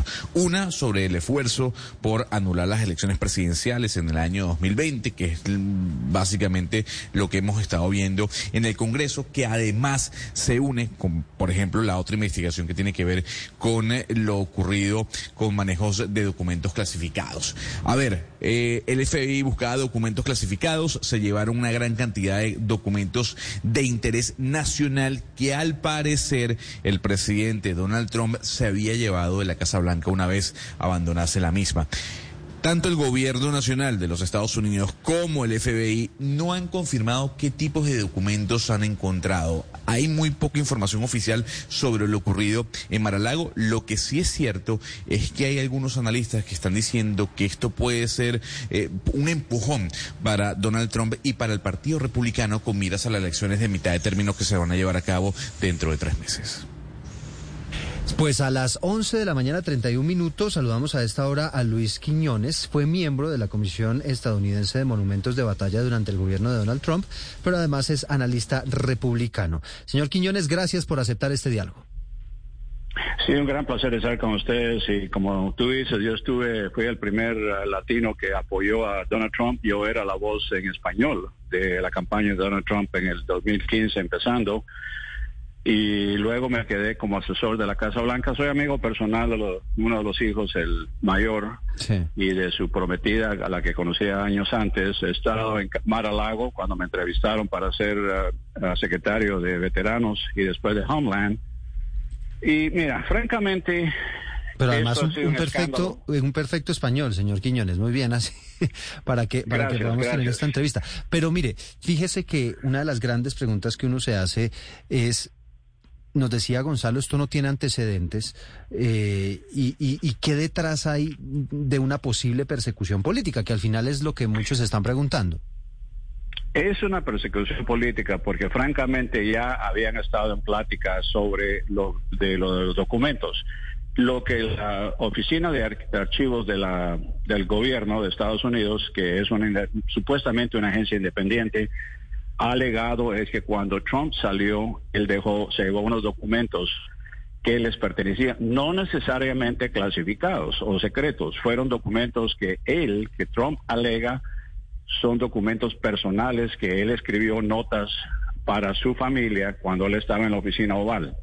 Lo que sucede es que en el momento que tú entras a la oficina oval a ver al presidente, hay un letrero ahí que te, te anuncia de que todo lo que vas a decir va a ser videotape, va a estar en, va a ser también grabado y no tiene ninguna clase de privacidad. Lo mismo le dicen a los presidentes, lo que tú hagas en este escritorio es del público, es del país y tienes que dejarlo como un documento nacional. Él alega de que no estas notas que él estuvo ahí porque estuvo trabajando tarde eran personales por lo consiguiente él no tiene que entregarlas y ahí empezaron las alegatas. Luego hay otra alegata de que él, cuando empacaron las cosas, metieron ciertos documentos que podrían ser clasificados y luego él no quiso entregarlos porque empezaron los abogados a alegar de que él tenía inmunidad total. Eso no existe en Estados Unidos. Aquí los presidentes, nadie está arriba de la ley y si ellos alegan de que ellos están por arriba de la ley, van a perder la legata. Francamente, yo no entiendo por qué él se opuso, él se, se puso tan testarudo, porque tú y yo haríamos copias de los documentos, si lo necesito pues para escribir un libro, y los entrego de regreso, simple. Mientras tanto, él también, hace dos semanas, en un rally que tuvo en Tennessee, retó al fiscal general Garland a que lo, lo, fuera a investigar si él quiere, que le ponga cargo si él quiere. Dijo, yo te reto aquí que haga lo que tienes que hacer. Eso es una cosa mala porque en realidad no te puedes pelear con la cocinera, francamente. Y Garland se la tomó en serio, fue y pidió una orden de cato basado en estos documentos que dicen que son personales o no personales, que él no quiere regresar eso se lo tuvieron que decir a Biden para que él aprobara, porque es una cosa tan controversial que alguien al máximo nivel tenía que autorizarlo. O sea que Biden tuvo que haber sabido. Y ahí es donde viene el problema, que digamos, ¿por qué llegar? Sabíamos que Hillary se llevó cajas y cajas de documentos que ellos no fueron a sacarlos de ahí. Sabemos que Obama, Obama se llevó documentos que tardó un año en regresar, porque él dijo que él estaba revisándolos, siguiendo uno por uno para ver si eran nacionales o eran no. Entonces ahí vienen la mayoría de los que apoyan a Trump diciendo, esto es una persecución política. Además, los agentes no solo fueron buscando estos documentos que supuestamente él se llevó, sino que iban con órdenes de ver si algo más puede incriminarlo, como los taxes. Eh, les estaban pidiendo a él que él entregara documentos de los impuestos de varios años, él no los ha querido entregar porque dice que es algo privado, que no tienen derecho a verlo, y el FBI iba con vista de que si ven algo que está fuera de lo común, que lo agarren. Y posiblemente una tipa que supuestamente fue un gran apoyante de, de Trump, que trabajó para él en la Casa Blanca, dijo que él había hecho un memorándum para tomar el control del gobierno si a él no se le salían las cosas como él esperaba en las elecciones pasadas y que ese documento era una conspiración para quedarse con el gobierno y que ella vio que él destruyó unos documentos y los tiró en el inodoro para lavarlos, pero que unos pedacitos de papel se quedaron flotando y ella pudo tomar una fotografía.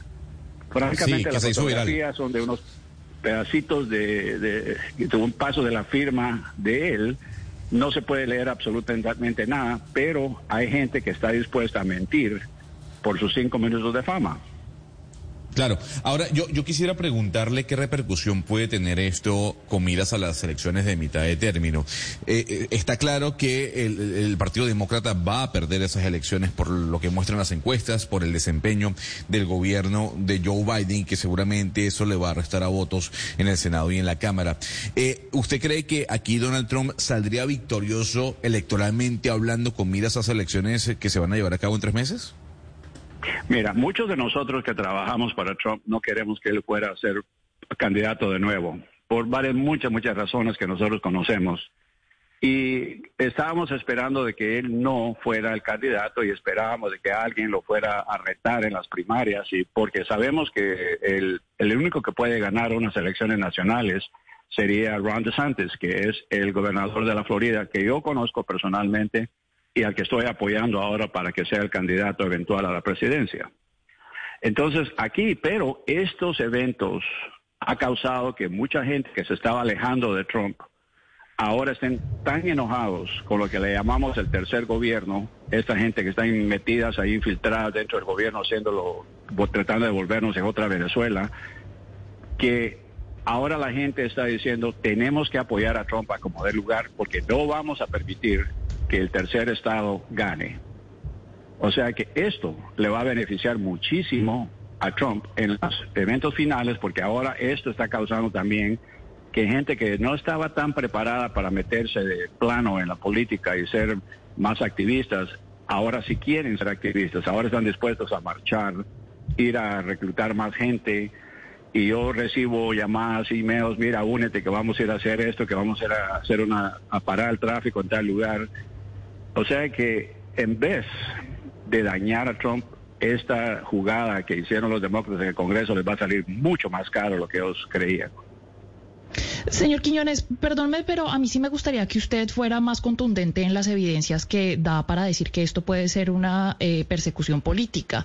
Porque para allanar la casa del señor Donald Trump, pues se necesita una autorización de una corte. Es decir, el señor Merrick Garland no puede simplemente emitir un documento que ordene ese allanamiento simplemente por venganza. Dos, el FBI, quien condujo la redada, pues es liderado por Christopher Wray, quien fue nombrado por Donald Trump.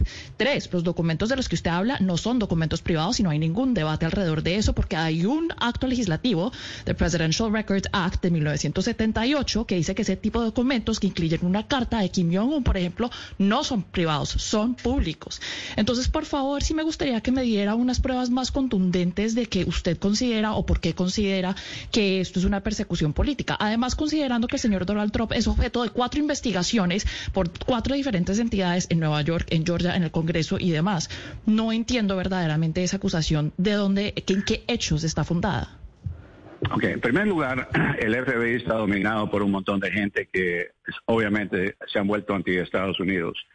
Han estado investigando a Hunter Biden por cinco años y a pesar de que hay evidencia clara en los, las computadoras que él abandonó, que él dejó, videos de él mismo consumiendo cocaína, donde hay cuentas de los emails que él tenía, donde implican a Joe Biden que él recibió dinero ilegalmente, donde él está dando drogas a mujeres, a prostitutas, a cambio de sexo, donde hay evidencia que él compró. O sea que toda la evidencia ahí la han dicen que no hay evidencia. El FBI en cinco años, un jurado, gran jurado que ha estado investigando, no pudo encontrar evidencia contra él y posiblemente le van a permitir que él pague una multa y se actuó.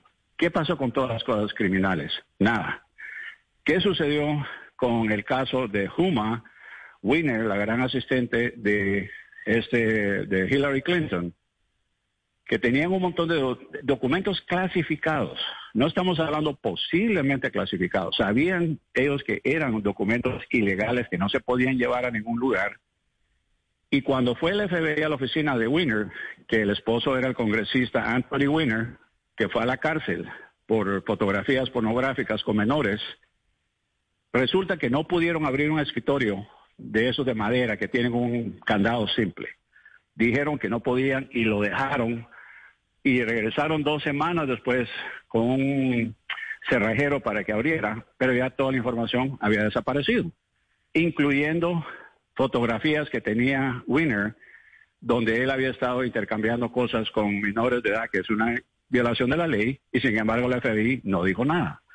Cuando fueron a la casa de Hillary, fueron dos agentes pidiéndole permiso para ver si podían ver unos récords que tenían. No entraron en fuerza a buscar la evidencia que sabían que estaba ahí y en vez de abrir la computadora como ella no tenía el password, llevaron a un especialista a que borrara toda, toda, toda la información en esa computadora porque ella no se recordaba y que no querían que la información que hubiera ahí fuera a caer en malas equivocadas. Mm. ¿Cómo sabían que había información privilegiada, uh, clasificada, para dejar llevar a un especialista que borrara todos los discos. Eso significa que fue una conspiración de ellos para proteger a Hillary. Bueno, pues si hubiera sido una cosa legal, ¿por qué razón no han actuado con la misma regla con todos ellos? Solo a Trump. Yo sé que Trump ha sido difícil de lidiar con él. Esas sus amenazas, sus tweets, sus cosas que siempre enojaba a la gente, que nos enojaba a nosotros. Nosotros decíamos, no digas eso, no hagas eso, pero él no, le- no quería entender.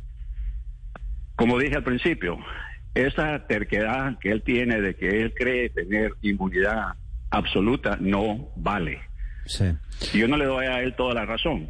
Él mismo, como dije hoy precisamente en la televisión, él se ha creado muchos de estos problemas por haber retado al fiscal general. Recuerda una cosa, el FBI, 36 agentes han sido suspendidos por haber obtenido documentos bajo mentiras en la corte. Le han pedido autorización a los jueces. Y es más, el juez original de la Corte Federal, cuando ellos pedían los ah, certificados secretos, negó dar más porque dijo que tantos agentes le iban a mentir, diciendo que había evidencia que él ya no podía creerle más al FBI. Bueno, pues es Luis Quiñones, eh, analista republicano, acompañándonos a esta hora de la mañana. La gran polémica que se da en los Estados Unidos por ese allanamiento a una de las mansiones de Donald Trump. Señor Quiñones, gracias. Debe estar con ustedes. 11.43 minutos. En segundos, la senadora del Centro Democrático, Paloma Valencia, antes confirmada la alineación de la selección Colombia femenina para el partido que se va a jugar al mediodía de hoy.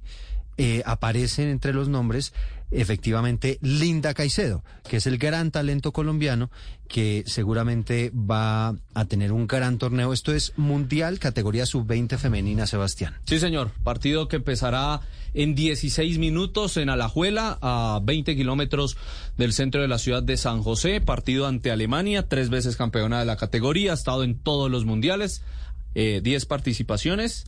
Eh, cuatro finales, tres títulos.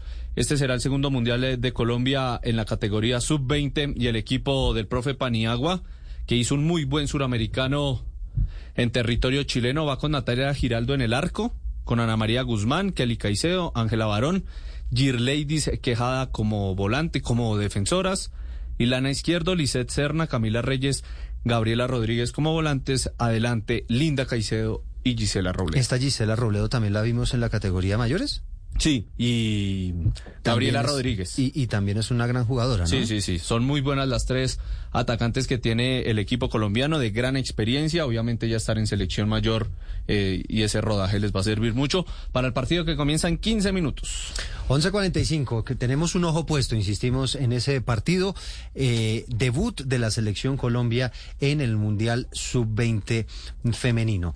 La senadora del Centro Democrático, Paloma Valencia, pues fue una de las que participó en esa réplica al discurso de posesión de Gustavo Petro y uno de los temas que criticó la senadora Valencia tiene que ver con algo que va a ocurrir el próximo 12 de agosto.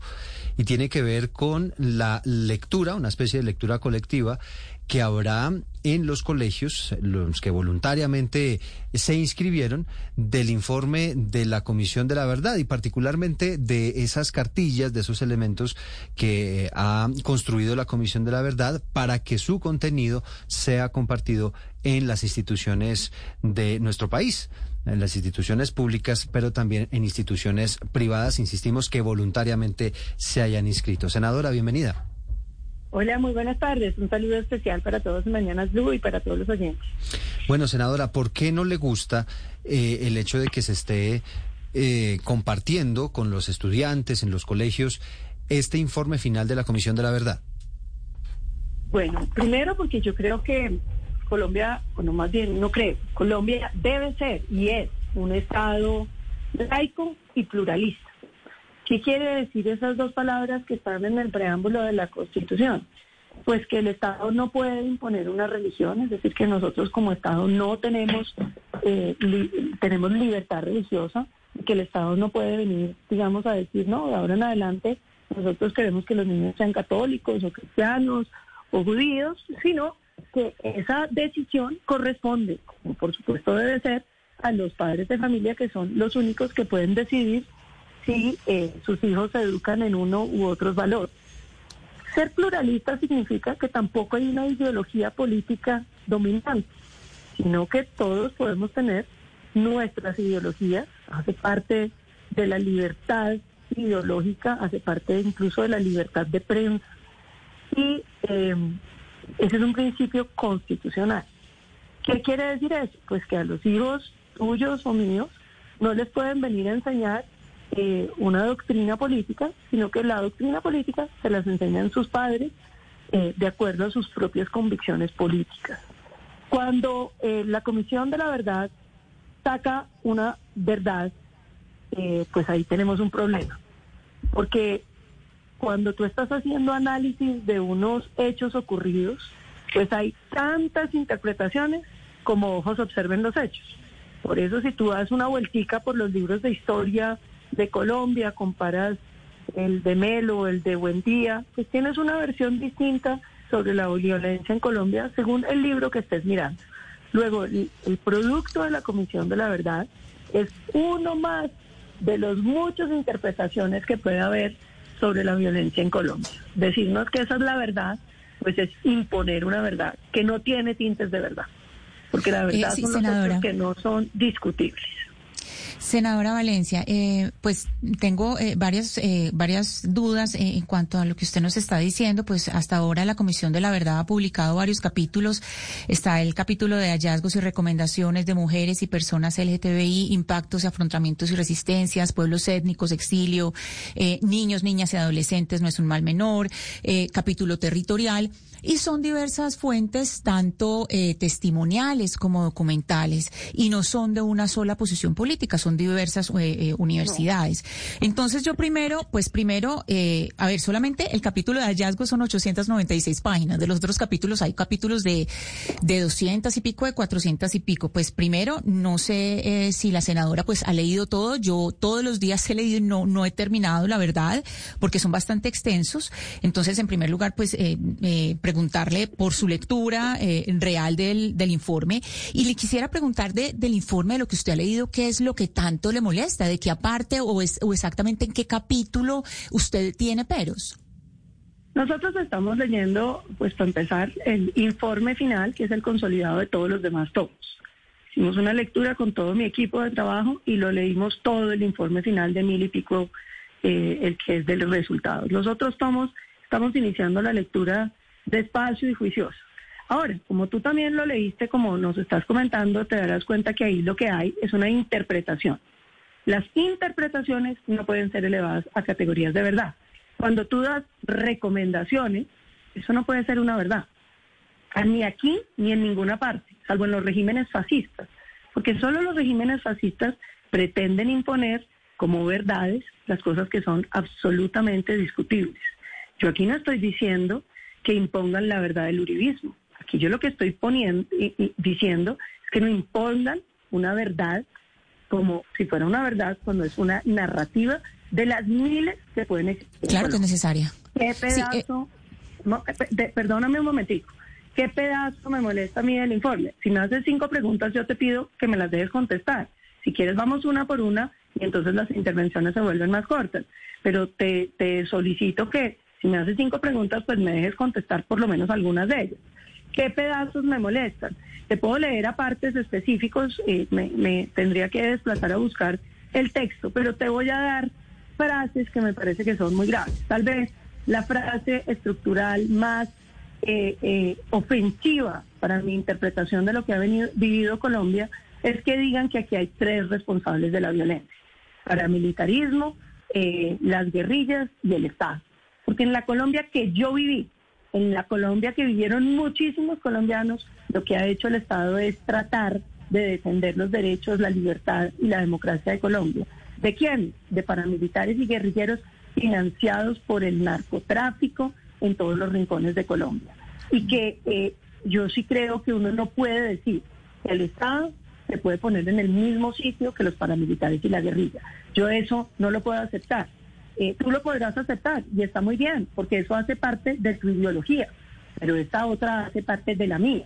Entonces, yo no puedo aceptar ni que a mí, ni a mi hija, ni a los hijos de quienes no pensamos así, les vengan a enseñar lo que tú consideras, porque tú lo puedes considerar en tu libertad, lo puede considerar el padre de Ru, lo pueden considerar otros colombianos, lo que no pueden es decidir que esa tiene que ser Senadora. Me parece muy interesante que usted me responda como mamá y me responda y me responda a mí en términos de mamá a mamá, porque le cuento que en el año 2012 el senador Uribe estuvo el, el ex senador y expresidente Álvaro Uribe estuvo recorriendo colegios con la conferencia Lideraz- Liderazgo y en esa conferencia él era la única fuente, no aceptó interlocutores y era su versión en que él era el salvador de la patria. Y a los colegios donde fue, pues nos, tocó tragarnos la, la conferencia de liderazgo, porque eso no, eh, es adoctrinamiento y que fue para nosotros obligado y ahora esto sí para ustedes es adoctrinamiento. ¿Cuál es la diferencia? Yo te pregunto a ti, ¿te pareció adoctrinamiento sobre tus hijos? Sí, claro que sí. Yo estuve, yo estuve, entonces- escribí para el espectador, entonces, escribí ¿por para el espectador. bien? Entonces, ¿por qué te parece bien que lo hagan ahora? Porque son múltiples fuentes, porque son múltiples fuentes, porque es investigación No, en no territorio, porque es una revisión. no, a fu- perdón. son fuentes documentales. Senadora, hay que mirar las fuentes, hay que mirar las fuentes documentales y, los, y el trabajo en territorio. eh, Perdóname un segundo. En la Comisión de la Verdad está representada la izquierda. Yo te pregunto qué uribista está en la Comisión de la Verdad. ¿Qué miembro del Partido Conservador está en la Comisión de la Verdad? El único miembro que había de las Fuerzas Armadas renunció porque consideró que todo lo que él estaba aportando estaba siendo ignorado. Estos también son hechos. Entonces, así como a ti te parece adoctrinamiento una cosa, tienes que aceptar que lo otro también. Yo no estoy pidiendo aquí que impongan la verdad del uribismo, pero si vamos a hablarle a los niños sobre el conflicto, entonces hablemosles desde todas las narrativas posibles. No puede ser que un gobierno imponga una de esas narrativas como verdad. Eso solo lo hacen los regímenes fascistas, los regímenes que consideran que las interpretaciones políticas se pueden imponer a los niños. Este no es un tema menor. Y yo creo que el ejemplo que tú has dado es eh, eh, un tema que, que vale la pena poner sobre la, sobre la mesa. Pero uno no puede decidir que como lo que están contando a uno sí le gusta, entonces sí se puede hacer. Porque es que los niños no son del Estado. Los niños, como lo dice la Constitución, los niños son están en un Estado pluralista. Sí, Y senadora. pluralista significa que no te los pueden adoctrinar. Ten- Tengo muy poco tiempo, estoy un poco apretado, pero, pero no quisiera dejar de hacerle esta pregunta. Esta mañana el expresidente Álvaro Uribe anuncia que eh, desde el Centro Democrático se va a, a elaborar lo que podría ser una contracartilla, es decir, una versión diferente de lo que pudo haber pasado en el conflicto armado. ¿La idea que tienen ustedes es que esa cartilla se socialice también en los colegios? Vea, seguramente nosotros no podemos, porque es que nosotros no podemos ir a imponer verdades, porque nosotros no somos el gobierno. A mí lo que me parece muy grave es que este país opte porque aquí hay verdades. Porque ojo con eso, después cuando llegue el uribismo y quiera imponer una verdad, ya no se van a quedar sin argumentos para decir que eso no se puede hacer. A mí me parece que es muy grave lo que está pasando en Colombia. Yo soy una persona respetuosa de las libertades ideológicas como de las libertades religiosas. Y a mí me parece que están transgrediendo unos límites que son sumamente delicados para el país. Porque aquí no estamos hablando de si nos gusta o no el contenido eh, o no. Esto, esto no es un asunto de si, si a uno le parece eh, bonito o no. Aquí se trata de que el Estado tome la decisión de que coge los niños de todos los colombianos a enseñarles lo que para ellos es la verdad. En interpretaciones, porque aquí no estamos hablando de un estudio matemático, aquí no estamos viendo eh, si 2 más 2 es 4 o no es 4, aquí estamos hablando de interpretación, de recomendaciones políticas de lo que tiene que hacerse en el país. Tú me vas a decir que es aceptable que a mi hija le vengan a decir que las recomendaciones que el país tiene que seguir son las políticas de izquierda. A mí me parece que eso es abusivo desde todo punto de vista, con los hijos míos, con los hijos de todos los ciudadanos colombianos, porque eso es un adoctrinamiento político. En un país pluralista eso no debería pasar. ¿Cómo es posible que a mí que me dicen que soy la goda esté pidiendo hoy que no se impongan las narrativas de unos u otros? Y entonces, ¿qué pasó con los valores libertarios en este país? La senadora Paloma Valencia del Centro Democrático, sus preocupaciones con relación a la cartilla, a esa versión de la Comisión de la Verdad sobre lo que ocurrió en el conflicto armado. Senadora, gracias por aceptar este diálogo. Muchísimas gracias y creo que este es un tema que no es menor. Ojalá la gente entienda que aquí lo que nos estamos jugando es el tipo de país que somos. Si aquí cada gobierno que llega puede imponerle a los niños sus ideas políticas, este país no va a ser una democracia en poco tiempo. Sí, aquí, aquí la pregunta que, que, que surge, Valeria, es si esto es efectivamente un- una especie de adoctrinamiento. Pues el, el, problema es que la senadora Paloma Valencia está diciendo que eso está representado pues por una ideología política de izquierda y los comisionados de paz no son políticos de izquierda, son eh, representantes eh, que fueron escogidos por el sistema universitario, por la Corte Suprema de Justicia, por la ONU, por el Tribunal Europeo de Derechos Humanos, por la Delegación Colombiana de la Justicia Transicional. Es decir, esto no es una ideología de izquierda, de unos políticos de izquierda que quieren poner, imponer una verdad. Esto fue un trabajo muy serio que se hizo en campo, un segundo Eduardo, en campo con las víctimas Mm. y tratar de decir que es que ella no acepta porque donde ella nació, a ella no le pareció que el Estado haya sido perpetrador de muchos crímenes porque ella no lo vio, no quiere decir que eso sea la verdad. La verdad es que el Estado mató a 6.402 jóvenes inocentes y los hizo pasar por guerrilleros. Y eso no se puede decir que es mentira. Y querer no eh, enseñar y educar alrededor de ese hecho, hecho, es adoctrinamiento y es tratar de mentirle a las generaciones que vienen Sí, en Colombia ella- y es ella- querer esconder la verdad del país. Ella lo que plantea Valeria es que no hubo mayor participación de, de personas, digamos, con una ideología diferente, una ideología política, ¿no? Que no tuvieron esa, esa misma participación, Oscar. Pero mire, Eduardo, es que la verdad, la verdad absoluta no se puede plantear en, es- en esos términos. Es decir, uno puede pensar que la Comisión de la Verdad nos va a contar la verdad de lo que pasó porque termina siendo su verdad. La verdad. Y en eso tiene razón la doctora eh, Valencia. Y el mismo Porque padre la- de la comisión- lo ha planteado, ¿no? Que, que Sí, ese- porque es que la verdad intención con este y la verdad de un no conflicto- es crear una, rea- una Eduardo, realidad, una nueva verdad. Claro, la verdad de un conflicto no es absoluta. Hay múltiples factores que la determinaron, múltiples, múltiples protagonistas y múltiples voces. Entonces decir que es la comisión de la verdad y que esa es la verdad que se va a revelar, no me parece tampoco que sea eh, lo- lo justo en estos momentos. Me parece que hay que buscar las verdades del conflicto, las verdades donde involucran a muchos protagonistas y a muchas personas que tendrán que decir cómo fueron los hechos realmente.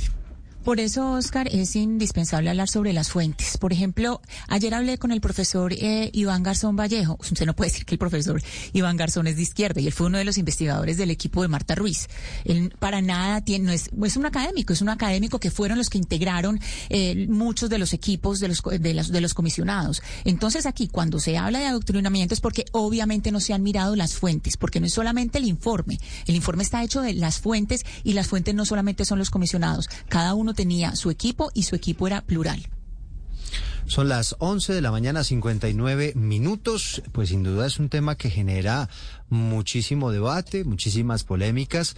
Esa decisión que ha tomado el gobierno de Gustavo Petro de llevar ese informe de la Comisión de la Verdad a los colegios. A las 12 en punto del mediodía llega la información, llegan las noticias, como decimos, vamos a estar con la información, pero también con un ojo puesto en el partido que se están jugando a esta hora, está a punto de comenzar el partido de la selección colombiana femenina sub-20 que hoy debuta en el Mundial de Costa Rica frente a Alemania.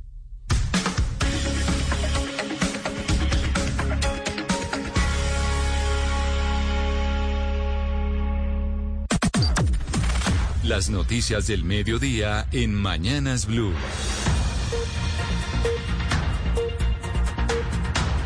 A las 12 en punto del mediodía actualizamos la información, las noticias a esta hora en Colombia y el mundo. Una que tiene que ver con Bogotá. Acaban de radicar en el Consejo un proyecto que pretende beneficiar a los visitaxistas de la ciudad después de que se manifestaran por declaraciones de la alcaldesa de Bogotá, Claudia López.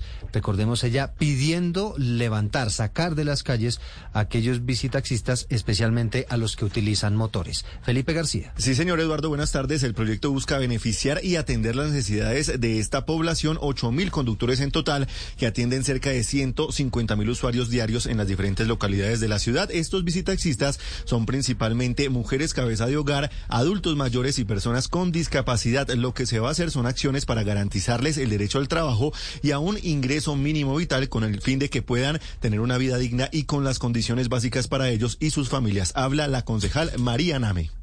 Queremos dignificar esta actividad por parte de este gremio que por supuesto se ha visto atropellado en muchas ocasiones, que tiene una solución de empleabilidad además que genera articulación con el transporte que tenemos en este momento y que asimismo es un requerimiento de las comunidades el que pueda por supuesto tener unas normas, unas reglas claras Este proyecto surgió después de varias reuniones con más de 30 líderes de visitaxistas y contó con la presencia de un senador y funcionarios distritales. Ahora son las 12 del día y dos minutos. Sigue cayendo el precio del dólar en consecuencia, en gran medida, por las cifras de inflación en los Estados Unidos, unas cifras que se moderaron. Víctor Grosso.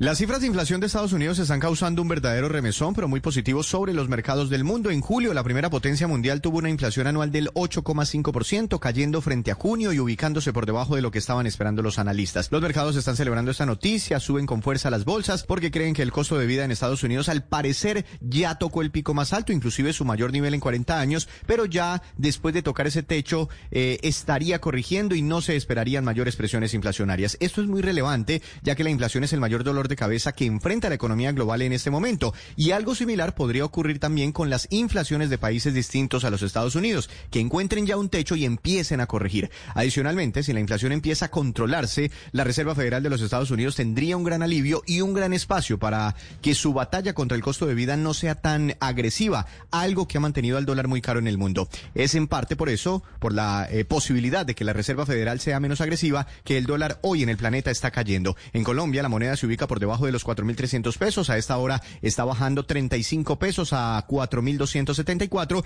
pero ya ha tenido un precio mínimo de 4.258 pesos. Adicionalmente, si se controla la inflación en Estados Unidos y sus productos bajan de precio, lo que importamos desde Colombia de ese país nos saldrá más barato. Y si la Reserva Federal le bajara el ritmo a su política monetaria, el Banco de la República de nuestro país tendría motivos para frenar un poco o desacelerar los incrementos que ha venido haciendo a sus tasas de interés. Víctor Grosso, datafx.com.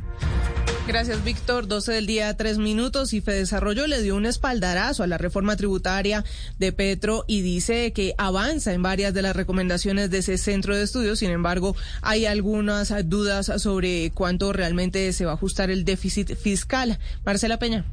Eliminar las exenciones a las empresas, poner impuestos saludables, limitar lo que la gente puede descontar de sus impuestos y acabar con los días sin IVA son solo algunas de las propuestas de Desarrollo que se ven reflejadas en este proyecto de reforma tributaria. Eso sí quedaron faltando algunas, poner a más colombianos a pagar impuesto a la renta y subir el IVA. La gran duda de Desarrollo, sin embargo, es cuánta plata vamos a recoger aquí. El gobierno habla de 25 billones de pesos, pero la realidad es que los cálculos de Desarrollo apuntan a una cifra un poco por encima de los 12 billones de pesos. Por eso hay dudas sobre cuál va a ser el ajuste fiscal que finalmente va a lograr este gobierno. Hay varias recomendaciones para mejorar el proyecto, entre ellas evaluar una rebaja a los impuestos que pagan las empresas. Y ya que hablamos de economía, la Cámara de Comercio de Bogotá destaca los emprendimientos liderados por mujeres, porque tuvieron un aumento de un 4,5% eh, este año, la cifra más alta que ha habido desde el año 2011. Ana María Celis. Eduardo, según estadísticas del registro mercantil de la Cámara de Comercio de Bogotá, las empresas de personas naturales, el 43,2% tienen a una mujer propietaria y además el 45,3% de las microempresas también tienen a una mujer como propietaria. Y es que este porcentaje disminuye cuando aumenta el tamaño de la empresa. Sin embargo, desde la Cámara de Comercio de Bogotá se está desarrollando estrategias para reducir la brecha de género. Nicolás Uribe Rueda, presidente de la Cámara de Comercio armando oportunidades y portafolios al servicio de las mujeres. Nuestra comunidad de mujeres, más ferretera que nunca, el acompañamiento que hacemos para mujeres empresarias indígenas, mujeres tech, por ejemplo, para cerrar brechas en materia de género y tecnología. Y aunque en la capital hay trabajo por hacer para cerrar estas brechas de género, las mujeres tuvieron un aumento del 4,5% este año. De hecho, el 34,8% de las 500 de los 500 mil micronegocios de la capital son de mujeres. Gracias, Ana. Una información que ya puede consultar en blurradio.com. Y un importante revuelo generó el anuncio del presidente Petro de eliminar las nóminas paralelas. ¿Qué dicen los partidos de oposición y la bancada de gobierno? Andrés Carmona. Para los sectores de la oposición, el anuncio del presidente Gustavo Petro de eliminar las nóminas paralelas de las entidades del Estado debe ser recibida de forma prudente. Escuchemos al representante a la Cámara por Bogotá del Centro Democrático, Andrés Forero. Este anuncio de Gustavo Petro contrasta con lo que él hizo mientras fue alcalde de Bogotá. Él recibió la alcaldía con cerca de 29 mil 500 contratistas y la entregó con un 70% más, con 50.400. En ese sentido, esperemos que Gustavo Petro efectivamente haya cambiado de posición y esté buscando un Estado más austero y más eficiente. Para los sectores de gobierno, este anuncio tiene que ir sumado a medidas de mayor austeridad. Por ejemplo, en reducir finalmente los salarios de los congresistas, tal como afirma Katy Jubinao en su cuenta de Twitter. A las 12 del día, 7 minutos, vamos a Norte de Santander. Allí sigue el debate, la polémica, por cuenta de una denuncia que ha hecho una comunidad indígena. Dice que uno de sus integrantes murió después de que el ejército detuviera y demorara demasiado una ambulancia en la que estaban trasladando de urgencia a, a esta persona desde Tibú a Cúcuta. Juliet Cano. La comunidad Motilón Barí denunció públicamente que el ejército impidió en varias oportunidades la libre movilidad de una ambulancia en donde estaba siendo trasladada la señora Aurora Ashirona Sayera, integrante de esta comunidad indígena de la zona del Catatumbo desde el hospital de Tibú hasta el hospital universitario Erasmo Meos y que por la demora y el impedimento por parte del ejército en varias oportunidades en el trayecto falleció. Juan Titira, gobernador del pueblo Motilón Barí. Los militares allí presentes en los diferentes puntos se demoraron en darle libertad, darle movilidad al vehículo, la ambulancia. Y al líder indígena y al chofer que venía con ellos también fueron amenazados y en tonos agresivos. El pueblo Barí también solicitó a la Fiscalía General de la Nación y a la Defensoría del Pueblo, así como a la Procuraduría, iniciar una investigación para establecer lo que sucedió por parte de los militares contra la misión médica que estaba trasladando a esta integrante del pueblo Barí. 12 del día, 8 minutos y avanza la audiencia en el caso del exalcalde de Ibagué, Guillermo Alfonso Jaramillo. ¿Qué han dicho hasta el momento Fernando González?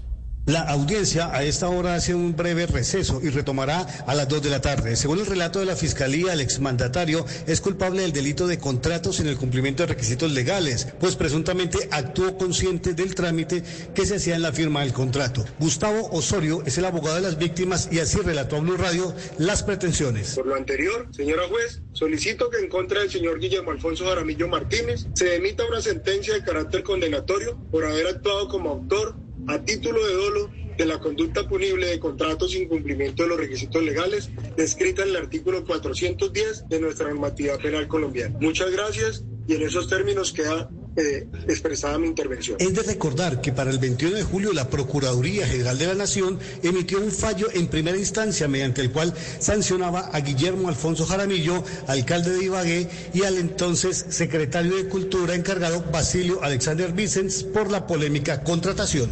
Es un caso judicial muy interesante, entre otras cosas, porque Guillermo Alfonso Jaramillo, recordarán ustedes, fue secretario de gobierno y fue secretario de salud durante la alcaldía de Gustavo Petro. Son las 12 del día y nueve minutos. Seguimos hablando de noticias judiciales en audiencia de conciliación en el lío que está enfrentando al expresidente Álvaro Uribe y al abogado Alirio Uribe por un cruce de señalamientos vía Twitter. El abogado se retractó. Dice que no le consta que el expresidente haya cometido delitos sexuales. Naidu Vaquero. Ante la Corte Suprema de Justicia en audiencia de conciliación por el lío judicial que enfrenta el expresidente Álvaro Uribe y el abogado Alirio Uribe por injuria y calumnia, el abogado se retractó vía Twitter por los señalamientos que sostuvo contra el expresidente. El abogado dijo, no me consta ni puedo afirmar que el doctor Álvaro Uribe tenga responsabilidad en ninguna conducta delictiva de carácter sexual. La diligencia tardó aproximadamente 40 minutos en el despacho de la magistrada Cristina Lombana, en donde la conciliación incluyó esta rectificación de parte de Alirio Uribe. Recordemos que también luego de que la Corte condenara al exdirector del DAS, Jorge Noguera, por las chuzadas realizadas en el país entre 2002 y 2005, el expresidente Álvaro Uribe dijo que Alirio Uribe era un defensor de las FARC y hacía montajes con fotos de la mafia, ya que el abogado junto con la periodista Claudia Julieta Duque fueron involucrados como víctimas en este proceso. En este cruce de mensajes, Alirio Uribe le contestó que como expresidente volvió el DAS un aparato de chuzadas y que no olvide que sus jefes de seguridad y el DAS están condenados por graves crímenes, incluso confesos de narcotráfico y paramilitarismo. 12 del día, 11 minutos. Actualizamos las noticias aquí en Blue Radio. El secretario de gobierno del Meta denuncia que un delincuente conocido como alias Juanito puso precio a su cabeza y a la del comandante de la policía del Meta, Carlos Andrés Pérez. Se trata de alias Juanito, quien se encuentra recluido en una cárcel de Ibagué y quien por medio de un panfleto le habría puesto precio a la cabeza del secretario de gobierno del Meta y del comandante de la policía del departamento. Además, también habría ordenado un plan pistola en contra de la policía, así lo indicó Hernán Gómez, secretario de gobierno. Alias Juanito eh, le ha puesto precio a la cabeza del comandante del departamento de policía Meta, ha dado la orden a su eh, banda de un plan pistola contra los policías del departamento y este sujeto también eh, amenaza la integridad de mi familia y, y, de mi vida. Hernán Gómez aseguró que no dejará el cargo pese a las amenazas, todo lo contrario, se reafirmó en el cargo y aseguró que combatirá estos delincuentes. Son las 12 del día, 12 minutos. En el Urabá antioqueño capturaron a alias Caballo, un cabecilla del clan del Golfo que, según dicen las autoridades, hacía seguimiento a policías y militares, le pagaba los llamados campaneros y se le acusa particularmente de la muerte de un soldado el pasado 30 de junio. Valentina Herrera. Alias Caballo, de 32 años y quien llevaba ocho delinquiendo, fue capturado en zona rural de Turbo, en Antioquia, junto a su escolta personal. A él se le acusa de hacer seguimiento a los movimientos de policías y militares en caminos rurales de San José de Apartado y veredas como Currulao, Nueva Antioquia, el 3 Alto Mulatos de Turbo. Además, le pagaba a los llamados campaneros, que son estas personas que, si bien no pertenecen al grupo ilegal, sí ayudan avisando cuando ven a patrullas de la policía y soldados para que sean atacados. Uno de los hechos a los que se le vincula es el homicidio del soldado Iván David Díaz, ocurrido el pasado 30 de junio en la vereda Puerto Galleta de Turbo, un hecho que dejó otros militares lesionados. Durante la captura de alias Caballo y su escolta fue incautada una pistola, 15 cartuchos, elementos de comunicación y documentos en los que estaban registrando los movimientos de la fuerza pública. La noticia internacional. Y en la noticia internacional, 12 del día, 13 minutos, vamos a Nueva York. El alcalde denuncia que migrantes provenientes de Texas son engañados y enviados a la ciudad en buses. Incluso afirmó que están planeando también enviar otros vehículos desde esa ciudad hacia Texas. Carlos Arturo Albino. Hola, ¿qué tal? Buenas tardes. El Consejo de la Ciudad de Nueva York celebró una audiencia especial en las últimas horas después de que autobuses de solicitantes de asilo llegaran recientemente a la ciudad tras ser enviados por el gobernador de Texas, Greta Abbott. La audiencia se centró en las condiciones de los refugiados para personas sin hogar de la ciudad y cómo se puede lidiar con la afluencia de solicitantes de asilo, que han puesto a prueba muchos de los sistemas y de servicios de la ciudad. El alcalde de Nueva York, Eric Adam, durante el evento dijo que hasta estaba planeando enviar buses llenos neoyorquinos a Texas.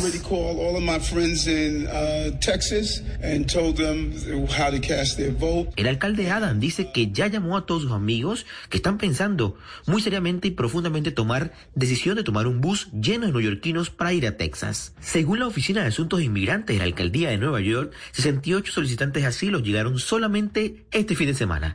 Actualmente hay una tasa vacante del 1% en el sistema de refugiados de la ciudad y se espera que se abran 11 habitaciones del hotel de emergencia para manejar la afluencia, dijeron funcionarios de la ciudad. La noticia deportiva. El centro pase atrás. Se van aproximando Sica y se daba de vuelta. Pisaba el área. Bien, firme la marca. Lo tiene que hacer Iliana izquierdo. La despoca del balón. Viene a colaborar Gabriela Rodríguez. Esta que juega para Ana María Guzmán que la tiene que reventar con pierna derecha.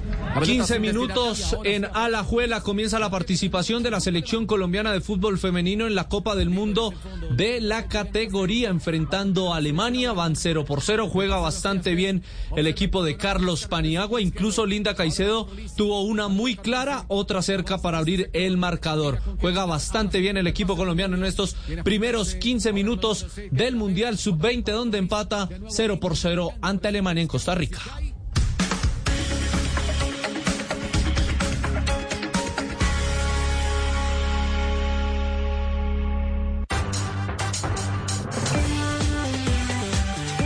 Seguimos conectados con ustedes en Mañanas Blue. Oscar Montes, Ana Cristina Restrepo, Hugo Mario Palomar, Diana Mejía, Sebastián Nora, Mariana Palau, Gonzalo Lázari, Valeria Santos, Eduardo Hernández y Camila Zuluaga con el tema del mediodía.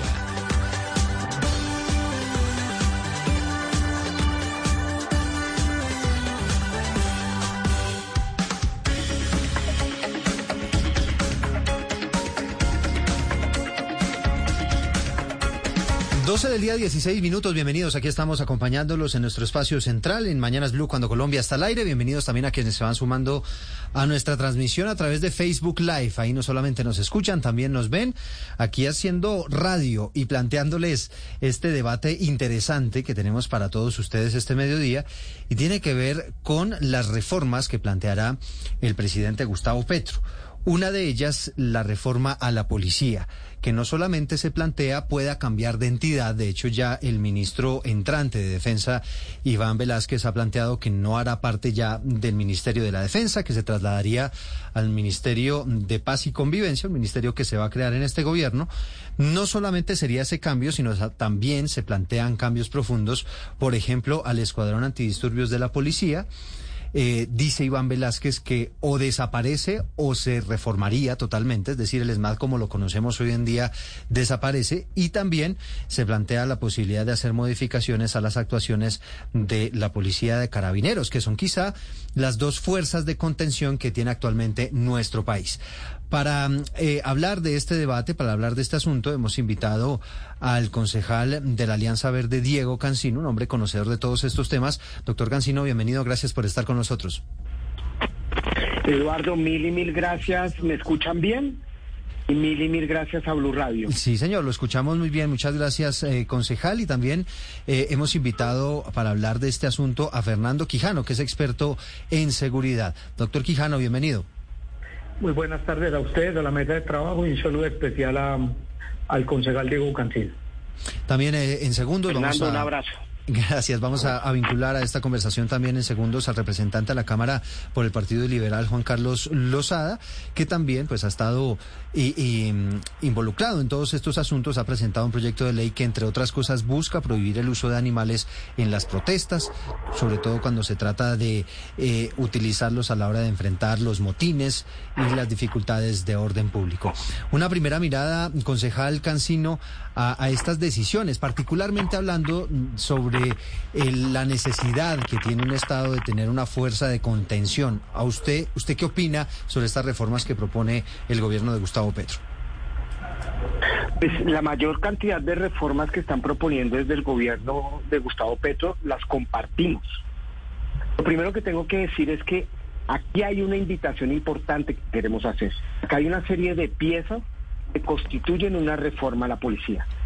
Y de esas piezas el gran alelo es que desde la ciudadanía, con una participación profunda, donde haya una reforma democrática a la policía, esas piezas las acojamos y armemos un rompecabezas entre todos y todos de la mano de la ciudadanía, para que de esa forma construyamos una reforma popular a la policía, armando de acá un tejido, sería lo que debería hacer la policía, un tejido democrático, de la mano de la ciudadanía, construyendo confianza. Es decir, que la manera en que hagamos la reforma exprese lo que queremos de la policía.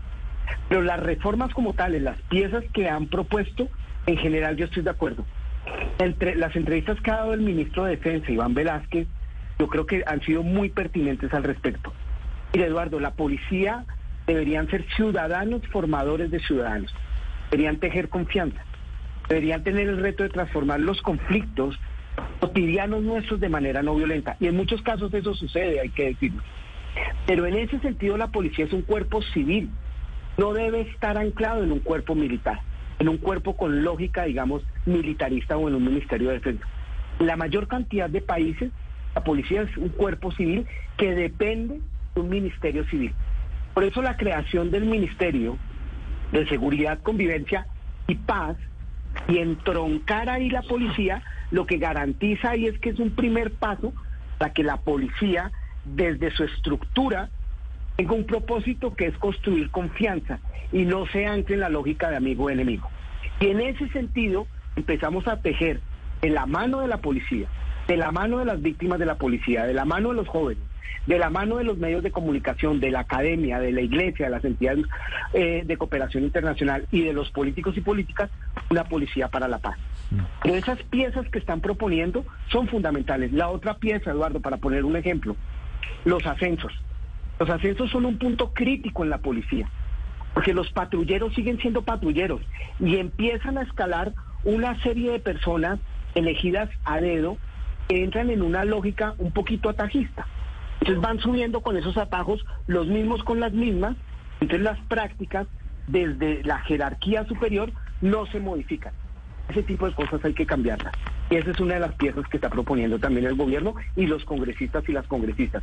Es decir, que haya meritocracia, que las organizaciones sociales tengan derecho a veto y que quienes Hmm. Ah, ahí se me fue. Se me está fue, en la base se me fue y el ha sido sonido. admirable, Sí. puede ascender. Gracias, Esa gracias, es la gran concejal. apuesta y solo para poner dos ejemplos, Eduardo. Sí, ya, ya seguiremos evidentemente analizando este asunto más a fondo.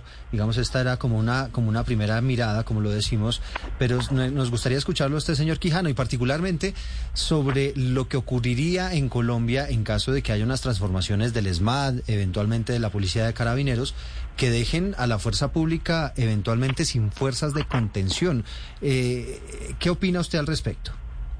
Bueno, ahí sobre el tema, pues, comparto parte de lo que plantea el concejal Diego Cancino.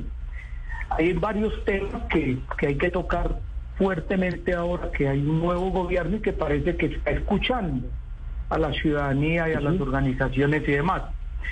Es lo que refiere a, tenemos un cuerpo policial que está en ciudades y campos, que tiene fuerzas de choque, que hace, llamémoslo así, contención, el tema de SMART, pero que también está metido enfrentando el tema de criminalidad.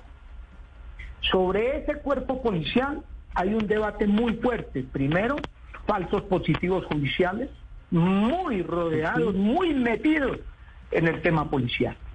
El tema de asesinatos, de ejecuciones extrajudiciales, lo que acaba de pasar en San Pues no es un asunto para dejarlo a un lado.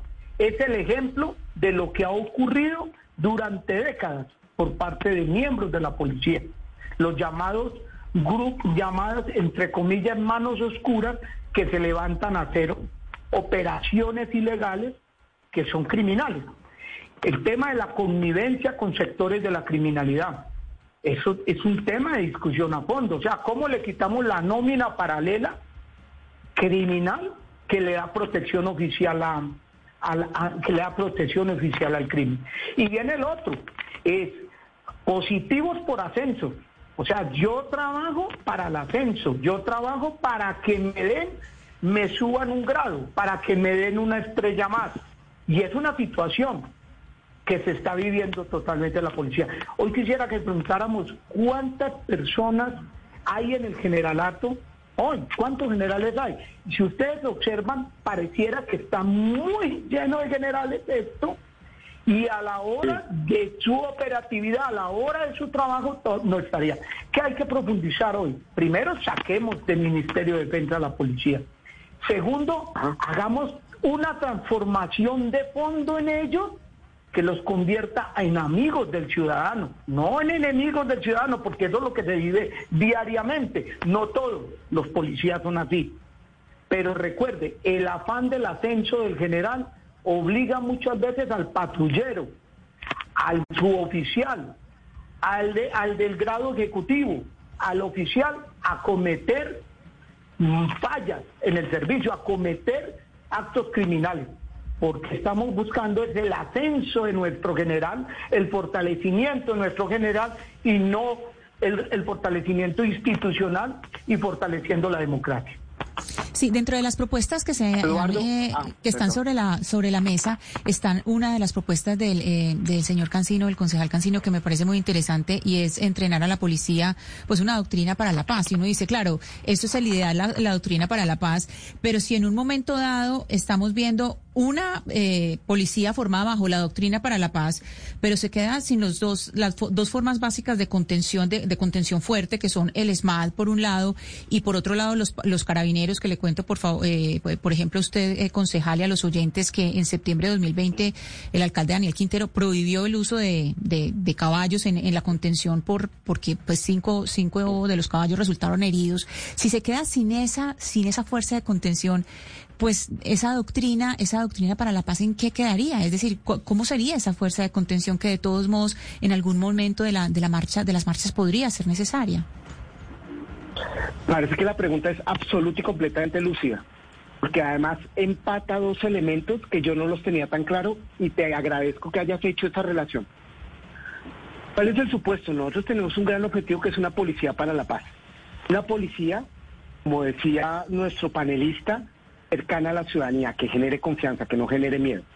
Eso en gran parte parte de los incentivos que estamos dando para los ascensos. Ahí comparto lo que también te estaba diciendo, pero también de la doctrina. Y esa doctrina tiene que darse a partir de apuestas pedagógicas, de apuestas educativas, de profesionalización interinstitucional, también abierta, es decir, que la ciudadanía, los...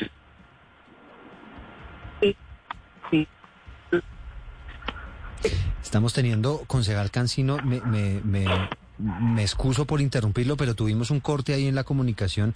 Si le parece, la, vamos mejorando para que pueda eh, completar su idea. Mientras tanto, eh, doctor Quijano, pues yo tenía otra pregunta aquí para usted y es eh, el hecho de no tener de pronto una fuerza de contingencia, esa que nos está mencionando eh, Ana Cristina desde Medellín, para enfrentar dificultades de orden público como las que vimos durante el paro nacional, que para, pues digamos, para todos fue evidente la manera como algunas personas, digo algunas porque esas movilizaciones del paro nacional fueron en su mayoría pacíficas, pero lamentablemente hubo lunares. Y entre esos lunares lo que vimos fue gente quemando Transmilenio, una turba desbordada, atacando supermercados, atacando apartamentos, propiedades privadas, eh, vulnerando los derechos de la gente. ¿Cómo enfrentar ese tipo de situaciones si no se tienen unas fuerzas de contingencia como las vemos hoy en día? Hay una tarea, hay una tarea que todavía el ejército y la policía no ha cumplido a cabalidad, que están en deuda con el país, que están en deuda con la ciudadanía. Es el fortalecimiento de la inteligencia, el fortalecimiento de la contrainteligencia del Estado, no del gobierno de turno, no del general del Estado. Si hay una buena inteligencia, se puede prevenir mucho de lo que usted plantea que ocurrió. Si hay una buena inteligencia y una buena contrainteligencia, sabemos quiénes de la policía desaparecieron personas. Sabemos quiénes masacraron personas en el paro nacional.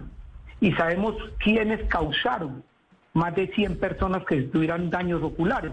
Pero también sabremos quiénes están quemando un Transmilenio quienes están atacando propiedad privada están atacando comercio o incluso atacando personas dentro de las mismas manifestaciones, porque también se ha visto, también hemos vivido esas situaciones, pero eso lo hace un cuerpo de inteligencia y contrainteligencia. La policía debe reaccionar frente a ese tipo de situaciones que, que alteran el orden público de una forma, pero hay que hacerlo con un sentido humano, con los derechos humanos en la mano no guardados en el bolsillo de atrás, porque lo que hace el ESMAD, lo que hemos visto que hace el ESMAD muchas veces son ataques violentos, desmedidos. Mira, le voy a dar, una, le voy a dar un este ejemplo y es, usted tira a diestra y siniestra, tira lagrimógenos o tira gas pimienta o eso. Usted sabe muchas veces dónde lo han tirado, al lado de los hospitales, al lado donde hay ancianos, al lado donde hay niños.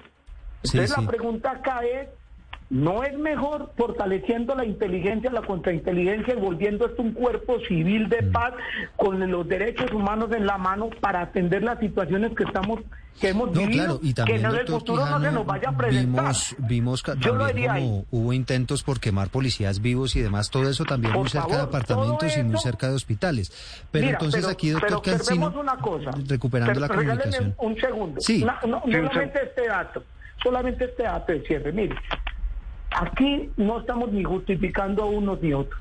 Excesos y gran toques de violencia han tenido en las manifestaciones, unos y otros. Pero aquí quien está llamado a garantizar la paz, los derechos humanos, la protección colectiva es la Policía Nacional. Y aquí, doctor Cancino... Y la Policía Nacional tiene que hacerlo. Quisiera, quisiera preguntarle a usted como para vincularlo también a esto mismo que tiene relación con lo que estaba preguntando Ana Cristina.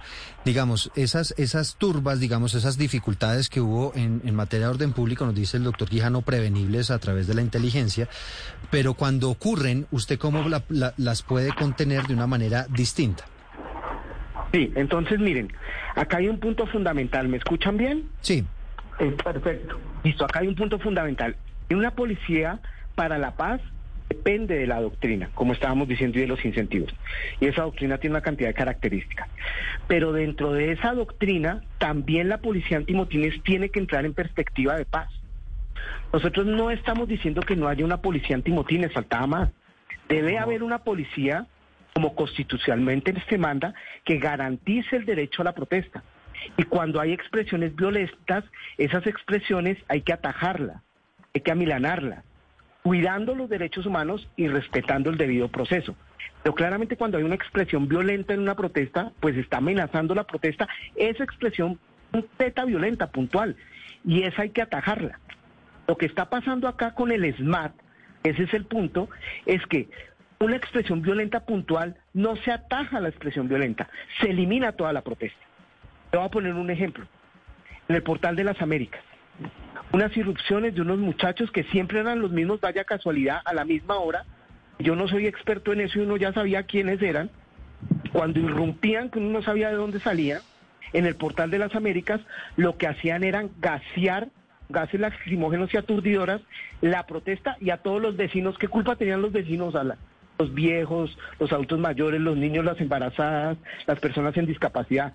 No, usted puede amilanar puntualmente como pasa en París, como pasa en Washington. ¿Qué necesitamos? Construir participativamente un que garantice la protesta en clave de paz. Es decir, que no sale a la calle a ver a los jóvenes como unos enemigos a priori, sino que los jóvenes tienen el derecho a protestar y mi función como policía es garantizar ese derecho que constituye derechos. Cuando ya hay unas expresiones violentas, pues tú las frenas, las amilanas, y de esa manera no evitas que eso. Pero lo que estaba pasando y con lo que estaba describiendo nuestro panelista anterior, pues es que es cierto. En el marco del paro nacional, las respuestas a los derechos de petición que a nosotros nos dieron son realmente escalofriantes. Nosotros tenemos, según la Fiscalía General de la Nación, 150, las cuales una tercera parte según la Fiscalía General de la Nación, son homicidios perpetrados por la policía en el marco del paro. Respuesta de la Fiscalía General de la Nación. Entonces, aquí hay una cosa, y es que uno de cada tres asesinatos que hubo en el marco del paro nacional fue por parte de la policía. Y los otros, según investigaciones de la misma Fiscalía General de la Nación, fueron por cuerpos civiles en complicidad de la policía. Nosotros no somos enemigos de la policía. Nosotros queremos una policía cercana a la ciudadanía. Nosotros queremos una policía digna, que tenga derechos laborales. Eh, una policía donde la atención psicosocial sea garantizada y que no se les incentive al suicidio como está sucediendo hoy. Pero lo que también tenemos que decir es que esa policía institucional, estructural y doctrinariamente tiene que cambiar para que estos 45 homicidios que sucedieron en menos de tres meses nunca más vuelvan a suceder. Y eso también depende de construir una policía antimotines en clave de paz clave de garantizar el derecho a la protesta y que logra, cuidando los derechos humanos, atajar las expresiones violentas en la protesta. Señor Quijano, usted ahorita hablaba de la importancia de la inteligencia y ha habido muchos analistas en seguridad que han levantado la alarma de si se separa a la policía o se saca a la policía del Ministerio de Defensa, un poco el resultado sería desintegrar esa inteligencia que funciona en este momento en las fuerzas militares, que pues tanto policía como ejército pues responden a una inteligencia que funciona en conjunto y que esto digamos ha hecho que la inteligencia mal que bien pues funcione en nuestro país una de las preocupaciones de sacar eh, a la policía del Ministerio de Defensa y construir eso que usted llama ese cuerpo civil para la paz, ¿no sería desintegrar la inteligencia en el país? Eh, si nosotros, eh, Valeria, si nosotros organizamos un tema de la inteligencia del Estado, de la inteligencia para la paz, de la inteligencia para transformar nuestro país, y si con eso le aportamos contrainteligencia, no hay dificultad si la policía no está en el Ministerio de Defensa. La policía maneja mucha capacidad de inteligencia y de contrainteligencia. Que la aplique mal es otro asunto. Que la aplique para ciertas cosas sí, para otras no, también es muy es así, pero pero digámoslo claramente, una policía renovada, transformada, una policía eh, civilista, una policía enfocada en derechos humanos puede servir, debe servirle al país. Le voy a dar un ejemplo. Cuando ustedes plantean, y me, salgo un segundo para decirles esto, mire, cuando ustedes planteaban que, el tema del enfrentar, cómo enfrentar a, la, a, estas personas cuando se, se tornan violentas en las marchas, mi pregunta es para qué son las cámaras de seguridad. Ahí nos estamos gastando una, una cantidad impresionante de dinero y la pregunta es, ¿para qué la estamos utilizando? No nos damos cuenta, como dice el concejal Diego Cancino, no nos damos cuenta quién está entrando y saliendo, quiénes están encapuchando, quiénes están quemando un carro, quiénes están intentando quemar un policía. No nos estaremos dando cuenta de eso. doctor Quijano, venga, yo, le, hago aquí una, interpelación. usted, usted tiene razón, la inteligencia debería funcionar y entonces hay personas que se están encapuchando. Pero pasa también que entonces a una persona de estas la capturan, la detienen y dicen que esta persona no estaba haciendo absolutamente nada, que iba a ir a una manifestación pacífica y que lo capturaron antes de ir a la, a la manifestación y entonces después dicen que la captura fue ilegal, que porque el señor no lo cogieron en flagrancia. ¿Usted sabe que la justicia funciona así? Sí, pero mire, observen, observen, esto, por favor. doctor Diego. No, una cosa pequeña, si puedo complementar muy brevemente. Si una persona, también un joven, comete una ilegalidad, tiene que ser judicializado según el debido proceso. Pero lo que ha pasado son dos cosas, Eduardo, que hay evidencia empírica al respecto robusta. Primero, detienen jóvenes días anteriores a los paros, jóvenes que después tienen que liberar, en su gran mayoría, días o semanas después. El Cajar ha llevado casos donde más o menos la mitad de los que han detenido en el último año y antes de elecciones detuvieron al menos a 50, la mitad de esos los han tenido que liberar por procesos irregulares, porque no tenían ni evidencia, porque no los pudieron probar ninguna ilegalidad. así pasó en Nariño, así pasó en Tunja y así pasó en Bogotá. El ministro de Defensa, una ilegalidad. En la última cifra, el ex ministro de Defensa ya, eh, el doctor Diego Molano, planteaba que había más de 300 personas detenidas judicializadas ya con, con orden de un juez, con aval de un juez para tenerlas detenidas porque pertenecen a unos grupos y porque estaban delinquiendo. Claro, y en algunos casos, ¿sabe qué hay? Por un chat donde hacen parte de una emisora que defendió el paro. Entonces, eso los vinculan con terrorismo.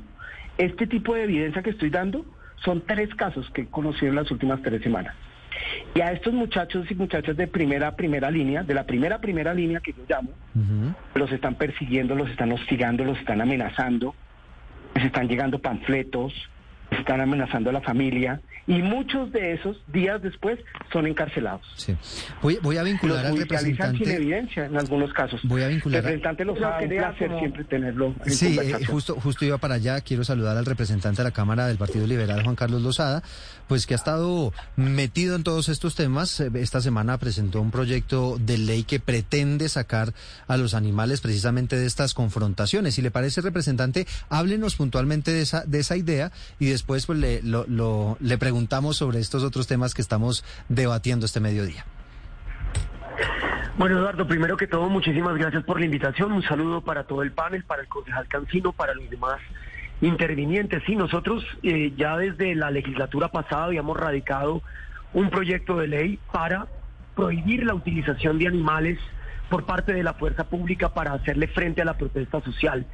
Desgraciadamente, durante el paro nacional tuvimos que ver cómo en la ciudad de Medellín tristemente, además que sea la ciudad de Medellín, porque es una de las ciudades, si se quiere, más respetuosas de los derechos de los animales en el mundo entero. Eh, vimos cómo la policía sacó los caballos eh, disfrazados como si fueran a un duelo del medioevo, eh, concejal Cancino, para hacerle frente a los manifestantes y vimos cómo las bombas aturdidoras y papas bomba a veces por parte de los manifestantes pues aturdían a niveles realmente lamentables a los caballos. Eso constituye maltrato animal. Nosotros presentamos varias imágenes en el debate del Congreso eh, hace dos días eh, de las heridas en las patas, en la cabeza. Eh, y a veces los sacan preparados, a veces los sacan sin ningún tipo de cobertura, como mostramos varias imágenes que nos facilitó una ONG llamada Anima Naturalis. Entonces, nosotros lo que proponemos es que en Colombia quede proscrita la utilización de animales para hacerle frente a motines o a la protesta social o a cualquier tipo de perturbación del orden público y obtuvimos una votación contundente en la Cámara de Representantes en segundo debate. Solo obtuvimos tres votos en contra y me parece que esta iniciativa va a continuar en el Congreso.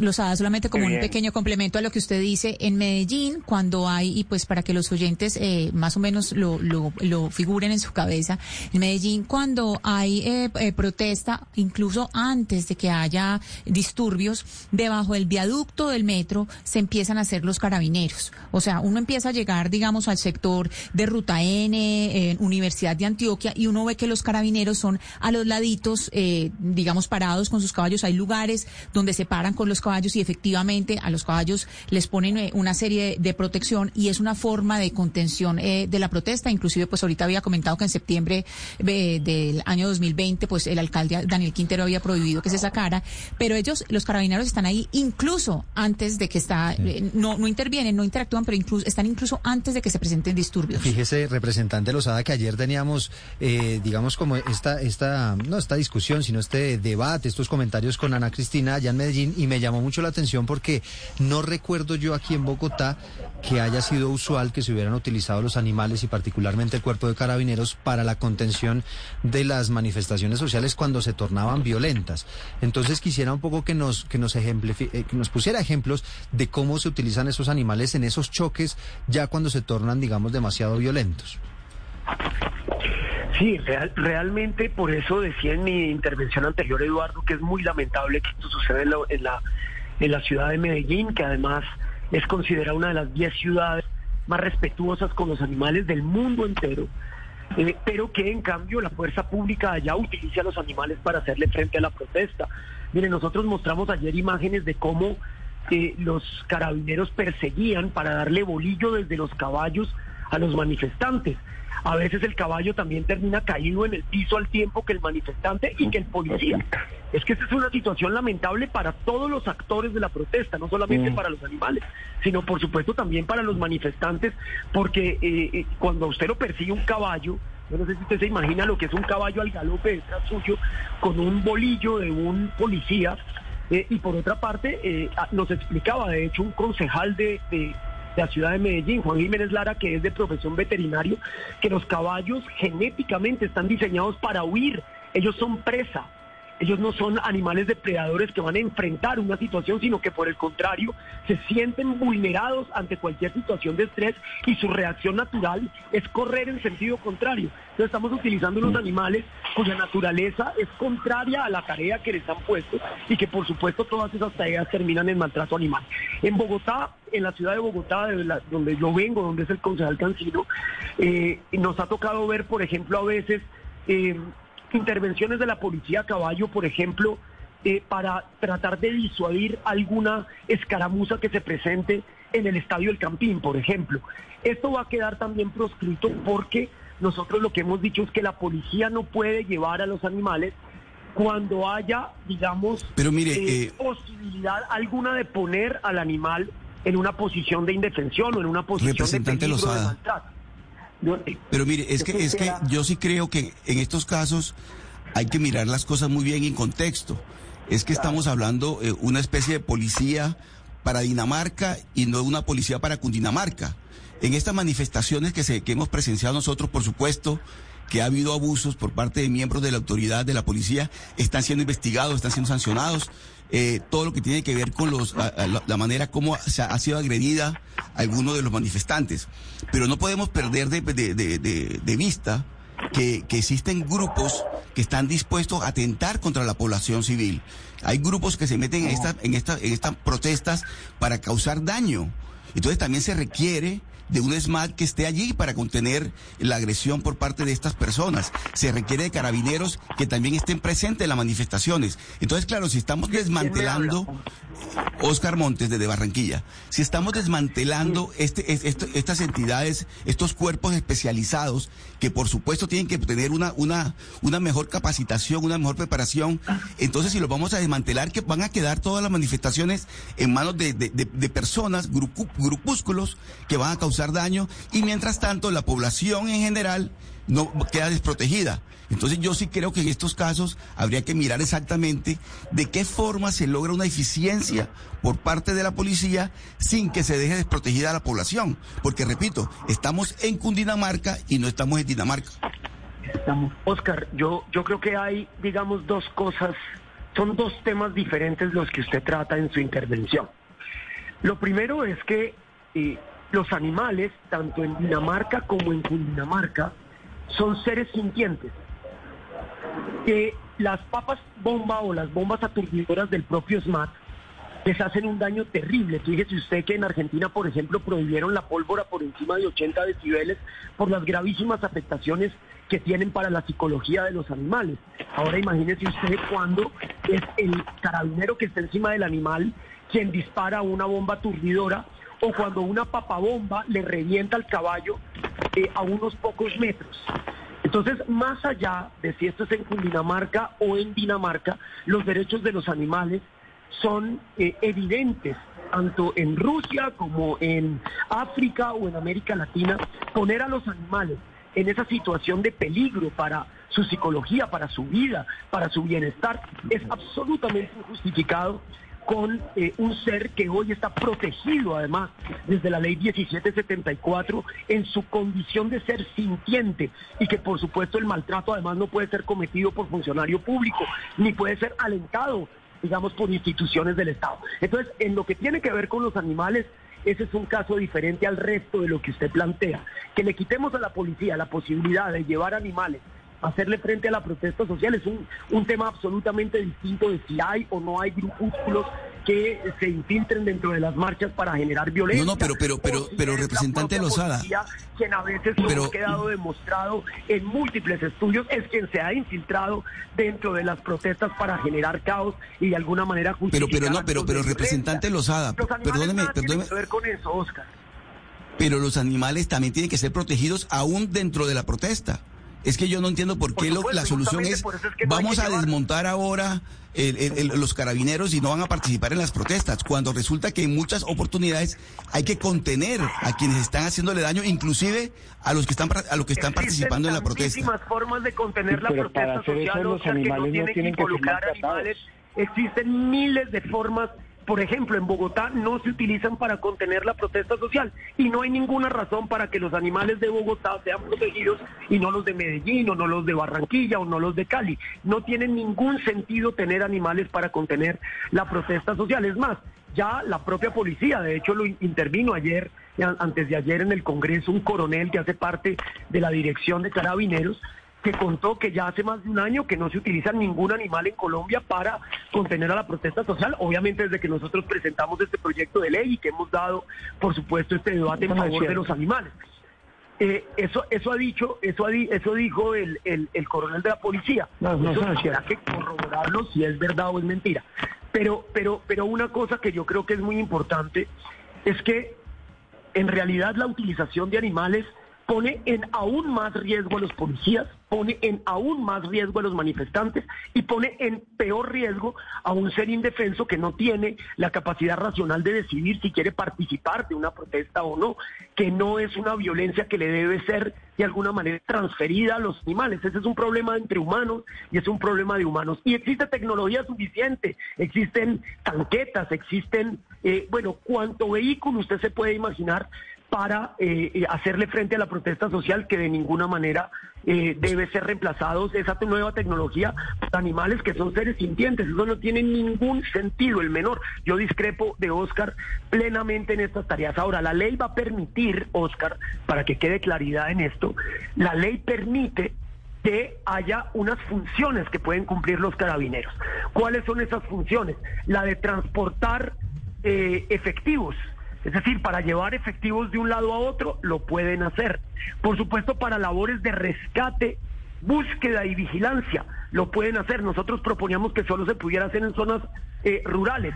El- la Cámara no aceptó, quieren que también se pueda hacer en zonas urbanas, pero son cinco tareas que los carabineros van a poder seguir haciendo, prestando ese servicio, pero eso de ninguna manera puede implicar que los animales hagan parte de la protesta. Son las 12 del día, 50 minutos. Decíamos un paréntesis, eh, doctor Lozada, porque, porque usted tiene razón, son dos temas absolutamente distintos.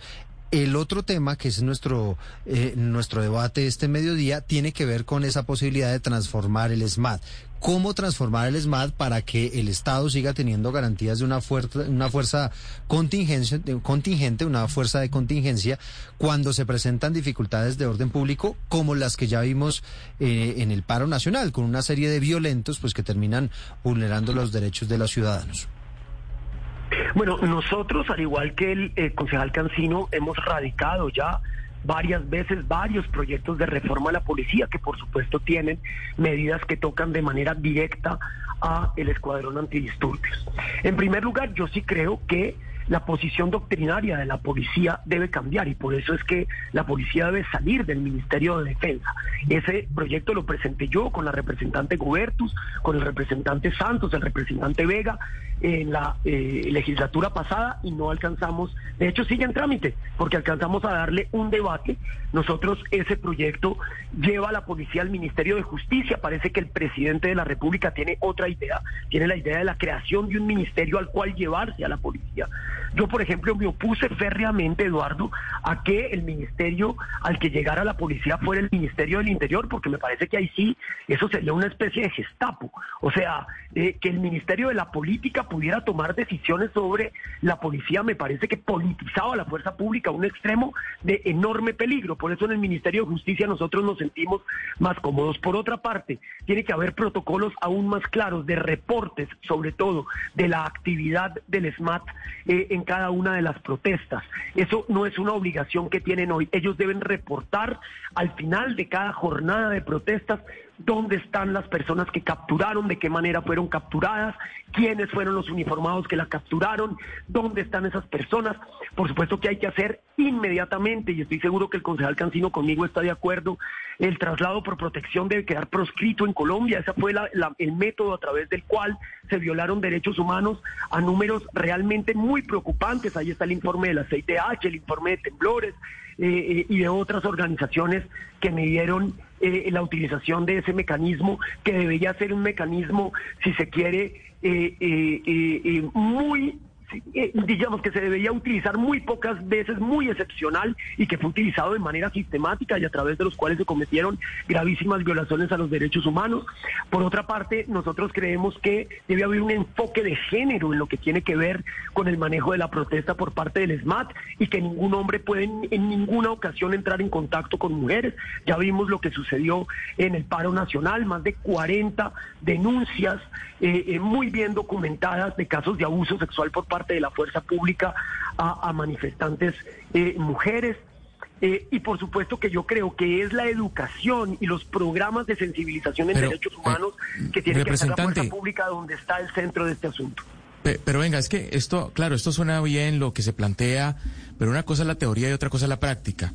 Eh, es difícil para el policía que hace parte del SMAT diferenciar en una protesta eh, eh, pública donde la mayoría de las personas están encapuchadas, quién es hombre, quién es mujer, quién protesta pacíficamente, quién es violento. O sea, ¿cómo debería actuar el SMAT a partir del momento para disolver una protesta cuando se torne violenta, teniendo en cuenta que van a estar ahí todos los actores, los pacíficos, los violentos, todos en el mismo escenario? Bueno, justamente es una de las recomendaciones de la CIDH. Y una de las recomendaciones tal vez más importantes que hace la CIDH es justamente, y creo que lo mencionaba el concejal Cancino, que además, como nos estamos viendo en una pantalla, lo veo desesperado por intervenir, luego voy a ser muy breve, eh, es justamente que de ninguna manera se pueda extrapolar a la generalidad de la, eh, de la, de la protesta la especificidad de la acción que debe tomar la fuerza pública con respecto a los violentos. Eso es absolutamente claro y esa es una directriz que le debe ser dada al SMAT. Es decir, si el SMAT tiene que intervenir en una protesta, lo tiene que hacer con aquellos que están siendo violentos y no con la generalidad de la protesta, que es lo que nos ha tocado ver en Bogotá. Yo salí a marchar casi prácticamente los 20 días de paro nacional o más eh, no solamente en Bogotá, sino en Cali, salí también en Medellín, porque estábamos nosotros además en un ejercicio de escucha con esos ciudadanos en todo el país y tuve que ver múltiples veces al SMAT atacar a la, a la, a la protesta social indiscriminadamente, sin hacer diferenciación entre quienes estaban ejerciendo actos de violencia y quienes no. Esa es una de las recomendaciones centrales de la CIDH y eso es una de las cosas que tenemos que velar porque el ESMAT empieza a cumplir. Por eso se plantea como una urgencia eh, dignificar y tener condiciones dignas para la policía, que es una de las eh, propuestas eh, que tiene el concejal Casino y le quisiera preguntar sobre eso precisamente, porque una cosa es, y que yo creo que todos estamos de acuerdo en que a la policía, a los agentes, de policía, los agentes y las agentes de policía, pues hay que dignificar las condiciones de vida, pero ellos trabajan también con animales, con perros, eh, trabajan con caballos. Entonces, esa propuesta suya, ¿qué alcance tiene, concejal eh, Cancino? ¿Hasta dónde va? Está muy bien. Creo que nuestro analista y panelista está que se habla y le hemos quitado la palabra dos veces, al menos una yo. Entonces, si quiere usted intervenir y después yo respondo la, la pregunta de la periodista. Qué vergüenza. Mira, eh, rápidamente, yo creo que el que no conoce la historia está condenado a repetirla. Hace muchas décadas fue retirado el uso de caballos en la protesta porque se utilizaba las bolas de cristal, se lanzaban al suelo y cuando el caballo pasaba se caía. Inmediatamente no faltó quien le metiera el puñal al caballo. Esa historia se conoce, la historia, esa es historia patria en Colombia. No, no estudiar la historia nos lleva a que le lleva a la policía a cometer estos errores. No nos saca caballos a enfrentar una protesta cuando hay gente que está metida en la protesta, que está utilizando, puede, puede usar voladores, está utilizando, algunos usan bolas de cristal también, y están usando lo que ya se llamaba petardos o explosivos y ese tipo de cosas. Lo segundo es, yo con todo respeto y lo digo, yo estuve en todas las marchas, en muchas de las marchas, grabamos por horas. Y debo decirlo, no todos son encapuchados. No es que el 5% está encapuchado. O no es cierto. O no es cierto. Miles de personas marchando. Y permítame decirles esto, que la policía no ha hecho, no, no, no ha podido observar esto. Salen mujeres en tacones a marchar sacan los perritos que los acompañan a marchar, salen con sus hijos a la marcha porque no entienden que eso se puede volver, se puede, digamos como lo decimos acá, dañar una marcha. Nosotros los vimos, nosotros los grabamos. Y si es cierto, hay gente que se mete en las marchas a provocar el daño, a provocar el enfrentamiento. ¿Cuánto porcentaje de eso representa una movilización de 5, 10 mil, 15 mil personas? No, no representa el 1%. Y la policía tiene la obligación de proteger a esas 15 mil personas que están marchando. Tiene la, la obligación de no lanzar gases donde están esas 15 mil personas, porque también hay niños, porque también hay menores de edad. Entonces, cuando nosotros volvemos al punto cámaras de seguridad, la inteligencia, la contrainteligencia, es para eso, para prevenir un daño mayor, un daño colateral. Sí. Para pero, doctor Quijano, este tipo de cosas. hubo, varias, varias marchas que, que, no tuvieron problemas ni inconvenientes de orden público, varias. Con todo respeto, con todo respeto le voy a decir algo. Mire, hace poco, hace unos meses, me disculpa que a veces me falla la memoria, salieron como 60, 80 personas que decían que era la primera línea a protestar por la Universidad de Antioquia y Ana Cristina, estaban por ahí, por esos lados de, del Jardín Botánico. Hicieron el operativo más gigantesco para controlar 70 personas. Y mientras tanto en las comunas están asesinando ciudadanos. Entonces la pregunta que me hago es esta, concentrados en el debate, con mucho respeto lo digo, sobre el tema frente a la protesta, como una 10, 49 asesinatos Mm. Lleno de policías, lleno de cámaras. ¿Y esos ciudadanos qué? Esos ciudadanos, ¿dónde está la policía? O sea, una policía muy fuerte para las movilizaciones, pero muy débil para atender la criminalidad. 230 asesinatos en Medellín. Sí. No, aquí digamos, lo podemos eh, decir, el perdón. inconveniente, ¿La doctor Quijano, es que se me agota el tiempo. es importante o no? Sí. Claro, no, usted, En todo su sentido. Doctor Quijano, se, me- se me agota el tiempo, lo lamento mucho, pero claro, ¿no? Usted tiene razón, pues para 70 personas, lo malo es que esas 70 personas muchas veces en la Universidad de Antioquia, en la Universidad Nacional, en la Universidad Industrial de Santander, a veces pues terminan generando también unas tremendas dificultades de orden público. Una en punto, llega Meridiano Blue con las Colombias, con las noticias de Colombia y del mundo. A esta hora, en Blue Radio, las historias, las primicias, los personajes, la música y la tecnología en Meridiano Blue. Con Ricardo Ospina, Silvia Patiño y Octavio Sazo.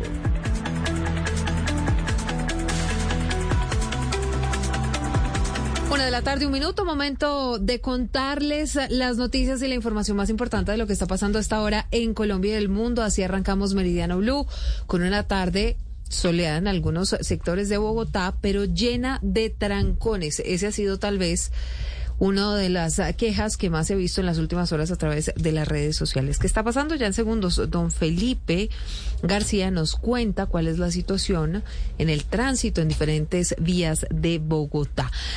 Estamos uh, con toda la información. Ya en segundos vamos a contarles cómo se va moviendo la política en Colombia, sobre todo a días de la elección de Contralor y cómo la reunión de ayer de los liberales empieza a surtir efecto para los planes que tiene el gobierno del presidente Gustavo Petro con esas aplanadoras en el Congreso. Muchas noticias que les vamos a contar en esta tarde de miércoles, mitad de semana. Reforma tributaria, ¿qué va a pasar con el 4 por mil? En segundos, Marcela Peña nos cuenta. También ah, tenemos eh, información sobre la famosa paz total en la que está trabajando toda marcha este nuevo gobierno y les estaremos contando del Petronio Álvarez también, que es noticia allí en el eh, departamento del Valle del Cauca, en el Pacífico. Así arrancamos con noticias porque a esta hora el presidente Petro se está reuniendo con los alcaldes de las principales ciudades para hablar de los temas que más aquejan a los habitantes de las capitales. Y dentro de todos esos temas, Santiago, pues están la seguridad y lo que estábamos hablando ahorita, el transporte, los trancones, las congestiones y tantos y tantos inconvenientes que tienen los ciudadanos de a pie en su día a día. ¿Qué está pasando hasta ahora, Santiago? Buenas tardes. Silvia, muy buenas tardes. Sí, señora, seis temas prioritarios. Seguridad, servicios públicos, ingresos de las ciudades, eh, ley de garantías y armonización de periodos de alcaldes, infraestructura, transporte y salud. Esa es la agenda que toca a esta hora el presidente Gustavo Petro, su ministro del Interior Alfonso Prada y los alcaldes de las ciudades capitales del país. Pero mire, hay un tema que ha llamado la atención y es el que le acabo de mencionar, la armonización de periodos entre mandatarios locales y el presidente. Una propuesta que se estaría evaluando es la de que el próximo periodo pudiera durar dos años, la de los alcaldes, con posibilidad de que los actuales mandatarios se reelijan. De esta forma se empatarían los periodos en 2026. Es una propuesta que ya se ha hecho muy polémica y que se está evaluando nuevamente. El alcalde de Bucaramanga, Juan Carlos Cárdenas, y presidente de Capitales, habló sobre el encuentro escuchar qué es lo que tiene el gobierno nacional para las regiones, pero también poder nosotros orientar cuál será ese programa de los primeros 100 días de gobierno, en donde nos encajamos los, los territorios en los primeros 100 días de gobierno, cómo encajamos en el plan de desarrollo, cómo encajamos en el primer año de gobierno. Más temprano, Silvia, le cuento que se reunieron cinco integrantes del Partido Común, liderados por Rodrigo Londoño, más conocido como Timochenko, con el director del Departamento Administrativo de Presidencia, Mauricio Liscano, para definir la hoja de ruta para acelerar la implementación del acuerdo de paz con la FARC firmado en 2016, Silvia. Muy bien, Santiago, gracias. Una de la tarde, cuatro minutos. Y hablando de política, hoy finalmente fue erradicado el proyecto de ley que busca prohibir el fracking en Colombia. Lo radicó la bancada del pacto histórico con otros partidos. Un proyecto que tiene el apoyo del gobierno. Pero ya Marcela, el uribismo está anunciando su oposición. Dicen que esto es tremendamente inconveniente, sobre todo por el impacto económico y en el empleo que tendría esta medida de prohibir el fracking en Colombia. Silvia, buenas tardes. Sí, señora. Lo que está diciendo el Partido Centro Democrático es que ese proyecto que fue radicado en las últimas horas por 80 congresistas en alianza con la Alianza Colombia Libre de Fracking que tiene también la firma del gobierno nacional podría poner en riesgo la productividad, el desarrollo y el empleo en Colombia. El representante Juan Espinal anticipó que se van a oponer durante el debate que se va a dar en el Congreso y sobre todo están en desacuerdo con que no se esperen los resultados de los pilotos que se están desarrollando en este momento. Y necesitamos esa prueba científica que van a entregar los dos pilotos para que el gobierno de Gustavo Petro tome una decisión de decir sí o no al fracking en Colombia. No podemos sacrificar nuestra economía, empleos que se pueden generar, más de 24 mil empleos en las regiones. Creo que esta decisión se tiene que tomar con argumentos técnicos y no ideológicos. Recordemos que este proyecto tiene el respaldo contundente del gobierno y por supuesto él tiene las mayorías en el eh, Congreso, así que habrá que ver si finalmente logra ser aprobado porque en el pasado ha fracasado el intento de tramitarlo. Vamos a ver cómo les va en eh, el Congreso de la República y si todos los partidos se suben a ese bus de prohibir el fracking en Colombia. Marcela, gracias. Usted allí en Cartagena. Mientras tanto, uno de los militares colombianos detenidos en Haití tras el homicidio del presidente Jovenel Moïse le está pidiendo a la JEP que reconsidere la decisión de haberlo expulsado de esa justicia transicional, Mateo. Hola Silvia, buenas tardes. Pues Francisco Eladio Uribe se sometió a la JEP donde estaba siendo investigado por casos de falsos positivos que se presentaron en Antioquia. Sin embargo, fue expulsado hace un par de meses después de que la justicia especial considerara que salió del país, primero sin haber solicitado el permiso requerido, pero además tomó la decisión también esta jurisdicción al considerar que pudo haber participado en acciones delictivas. Hablamos pues de que estaría involucrado en el asesinato del presidente presidente Jovenel Mois. Su abogada radicó una solicitud en la JEP asegurando que se le están violando los derechos a la defensa y la presunción de inocencia, pues ni siquiera ha sido juzgado por la justicia haitiana y los hechos que rodean la muerte del presidente Mois siguen siendo materia de investigación. Por esto le pide a la JEP que reverse la decisión de su expulsión y le den todas las garantías para su proceso. Bueno, y alisten el bolsillo porque se siguen conociendo detalles de la reforma tributaria. Acaba de hablar el ministro de Hacienda, José Antonio Ocampo Hugo Mario, advirtiendo que definitivamente la tributaria se va a acabar con los beneficios que permiten a algunos municipios de frontera vender gasolina más barata. ¿Qué más detalles dio? Sobre todo porque este tema específicamente de la gasolina en los municipios de frontera pues ha levantado bastante ampolla entre diferentes sectores. Claro, Silvia, ante los alcaldes del Pacífico, el ministro de Hacienda, José Antonio Campo, ha defendido esta mañana la reforma tributaria, ha dicho que esta reforma busca que los colombianos con los ingresos más altos paguen más impuestos y para que estos ingresos de la nación puedan ser distribuidos entre las comunidades más pobres, comunidades pobres como las del Pacífico. Advirtió el ministro Campo que esta reforma acabará con los beneficios tributarios que permite a muchos municipios ubicados en zona de frontera vender la gasolina más barata que en el resto del país.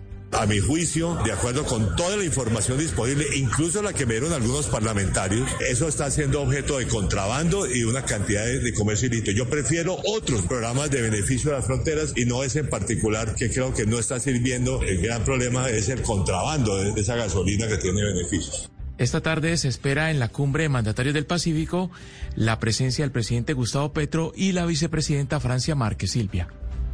La agenda dice que llega a las 2 de la tarde, Hugo Mario, así que vamos a estar atentos, por supuesto, a la llegada del presidente Petro, pero también, como usted lo mencionaba, de la vicepresidenta Francia Márquez allí al Pacífico. Esto, bueno, horas después de haberse posicionado en la casa de Nariño. Mientras tanto, en Antioquia, Hugo Mario, ayer lo conversábamos, ese dolor de cabeza en el que se ha convertido el PAE, el Programa de Alimentación Escolar en el departamento de Antioquia. La Procuraduría ha abierto una investigación disciplinaria contra el alcalde de Barbosa. ¿Qué fue lo que pasó? Pues Silvia, prácticamente eh, se trata del alcalde Edgar Augusto Gallego Arias en la zona norte del Valle de Aburrá, quien suscribió irregularmente un contrato donde, según la información que ha obtenido la Procuraduría, el alcalde contrató suministrar desayunos, refrigerios, almuerzos e hidratación en la emergencia sanitaria, incluso en PAE destinado a la población vulnerable, con el dueño de un establecimiento comercial. Sin embargo, este comerciante estaba inhabilitado para contratar con el municipio debido a que presuntamente financió la campaña del elegido mandatario local. Y por eso, de hecho, la Procuraduría Provincial del Valle Aburrá verificó los posibles montos aportados por el contratista para la elección del servidor público y si estas superan ya la suma máxima a invertir por un candidato según los gastos fijados como tope en las campañas y por eso habría incluso una segunda irregularidad. Por eso se avanza en esa investigación, Silvia. Los vamos acompañando a la una de la tarde, diez minutos con las noticias, con la información y todo lo que está pasando a esta hora en Colombia y el mundo a propósito de temas de salud. Es que además de el COVID, la viruela del mono y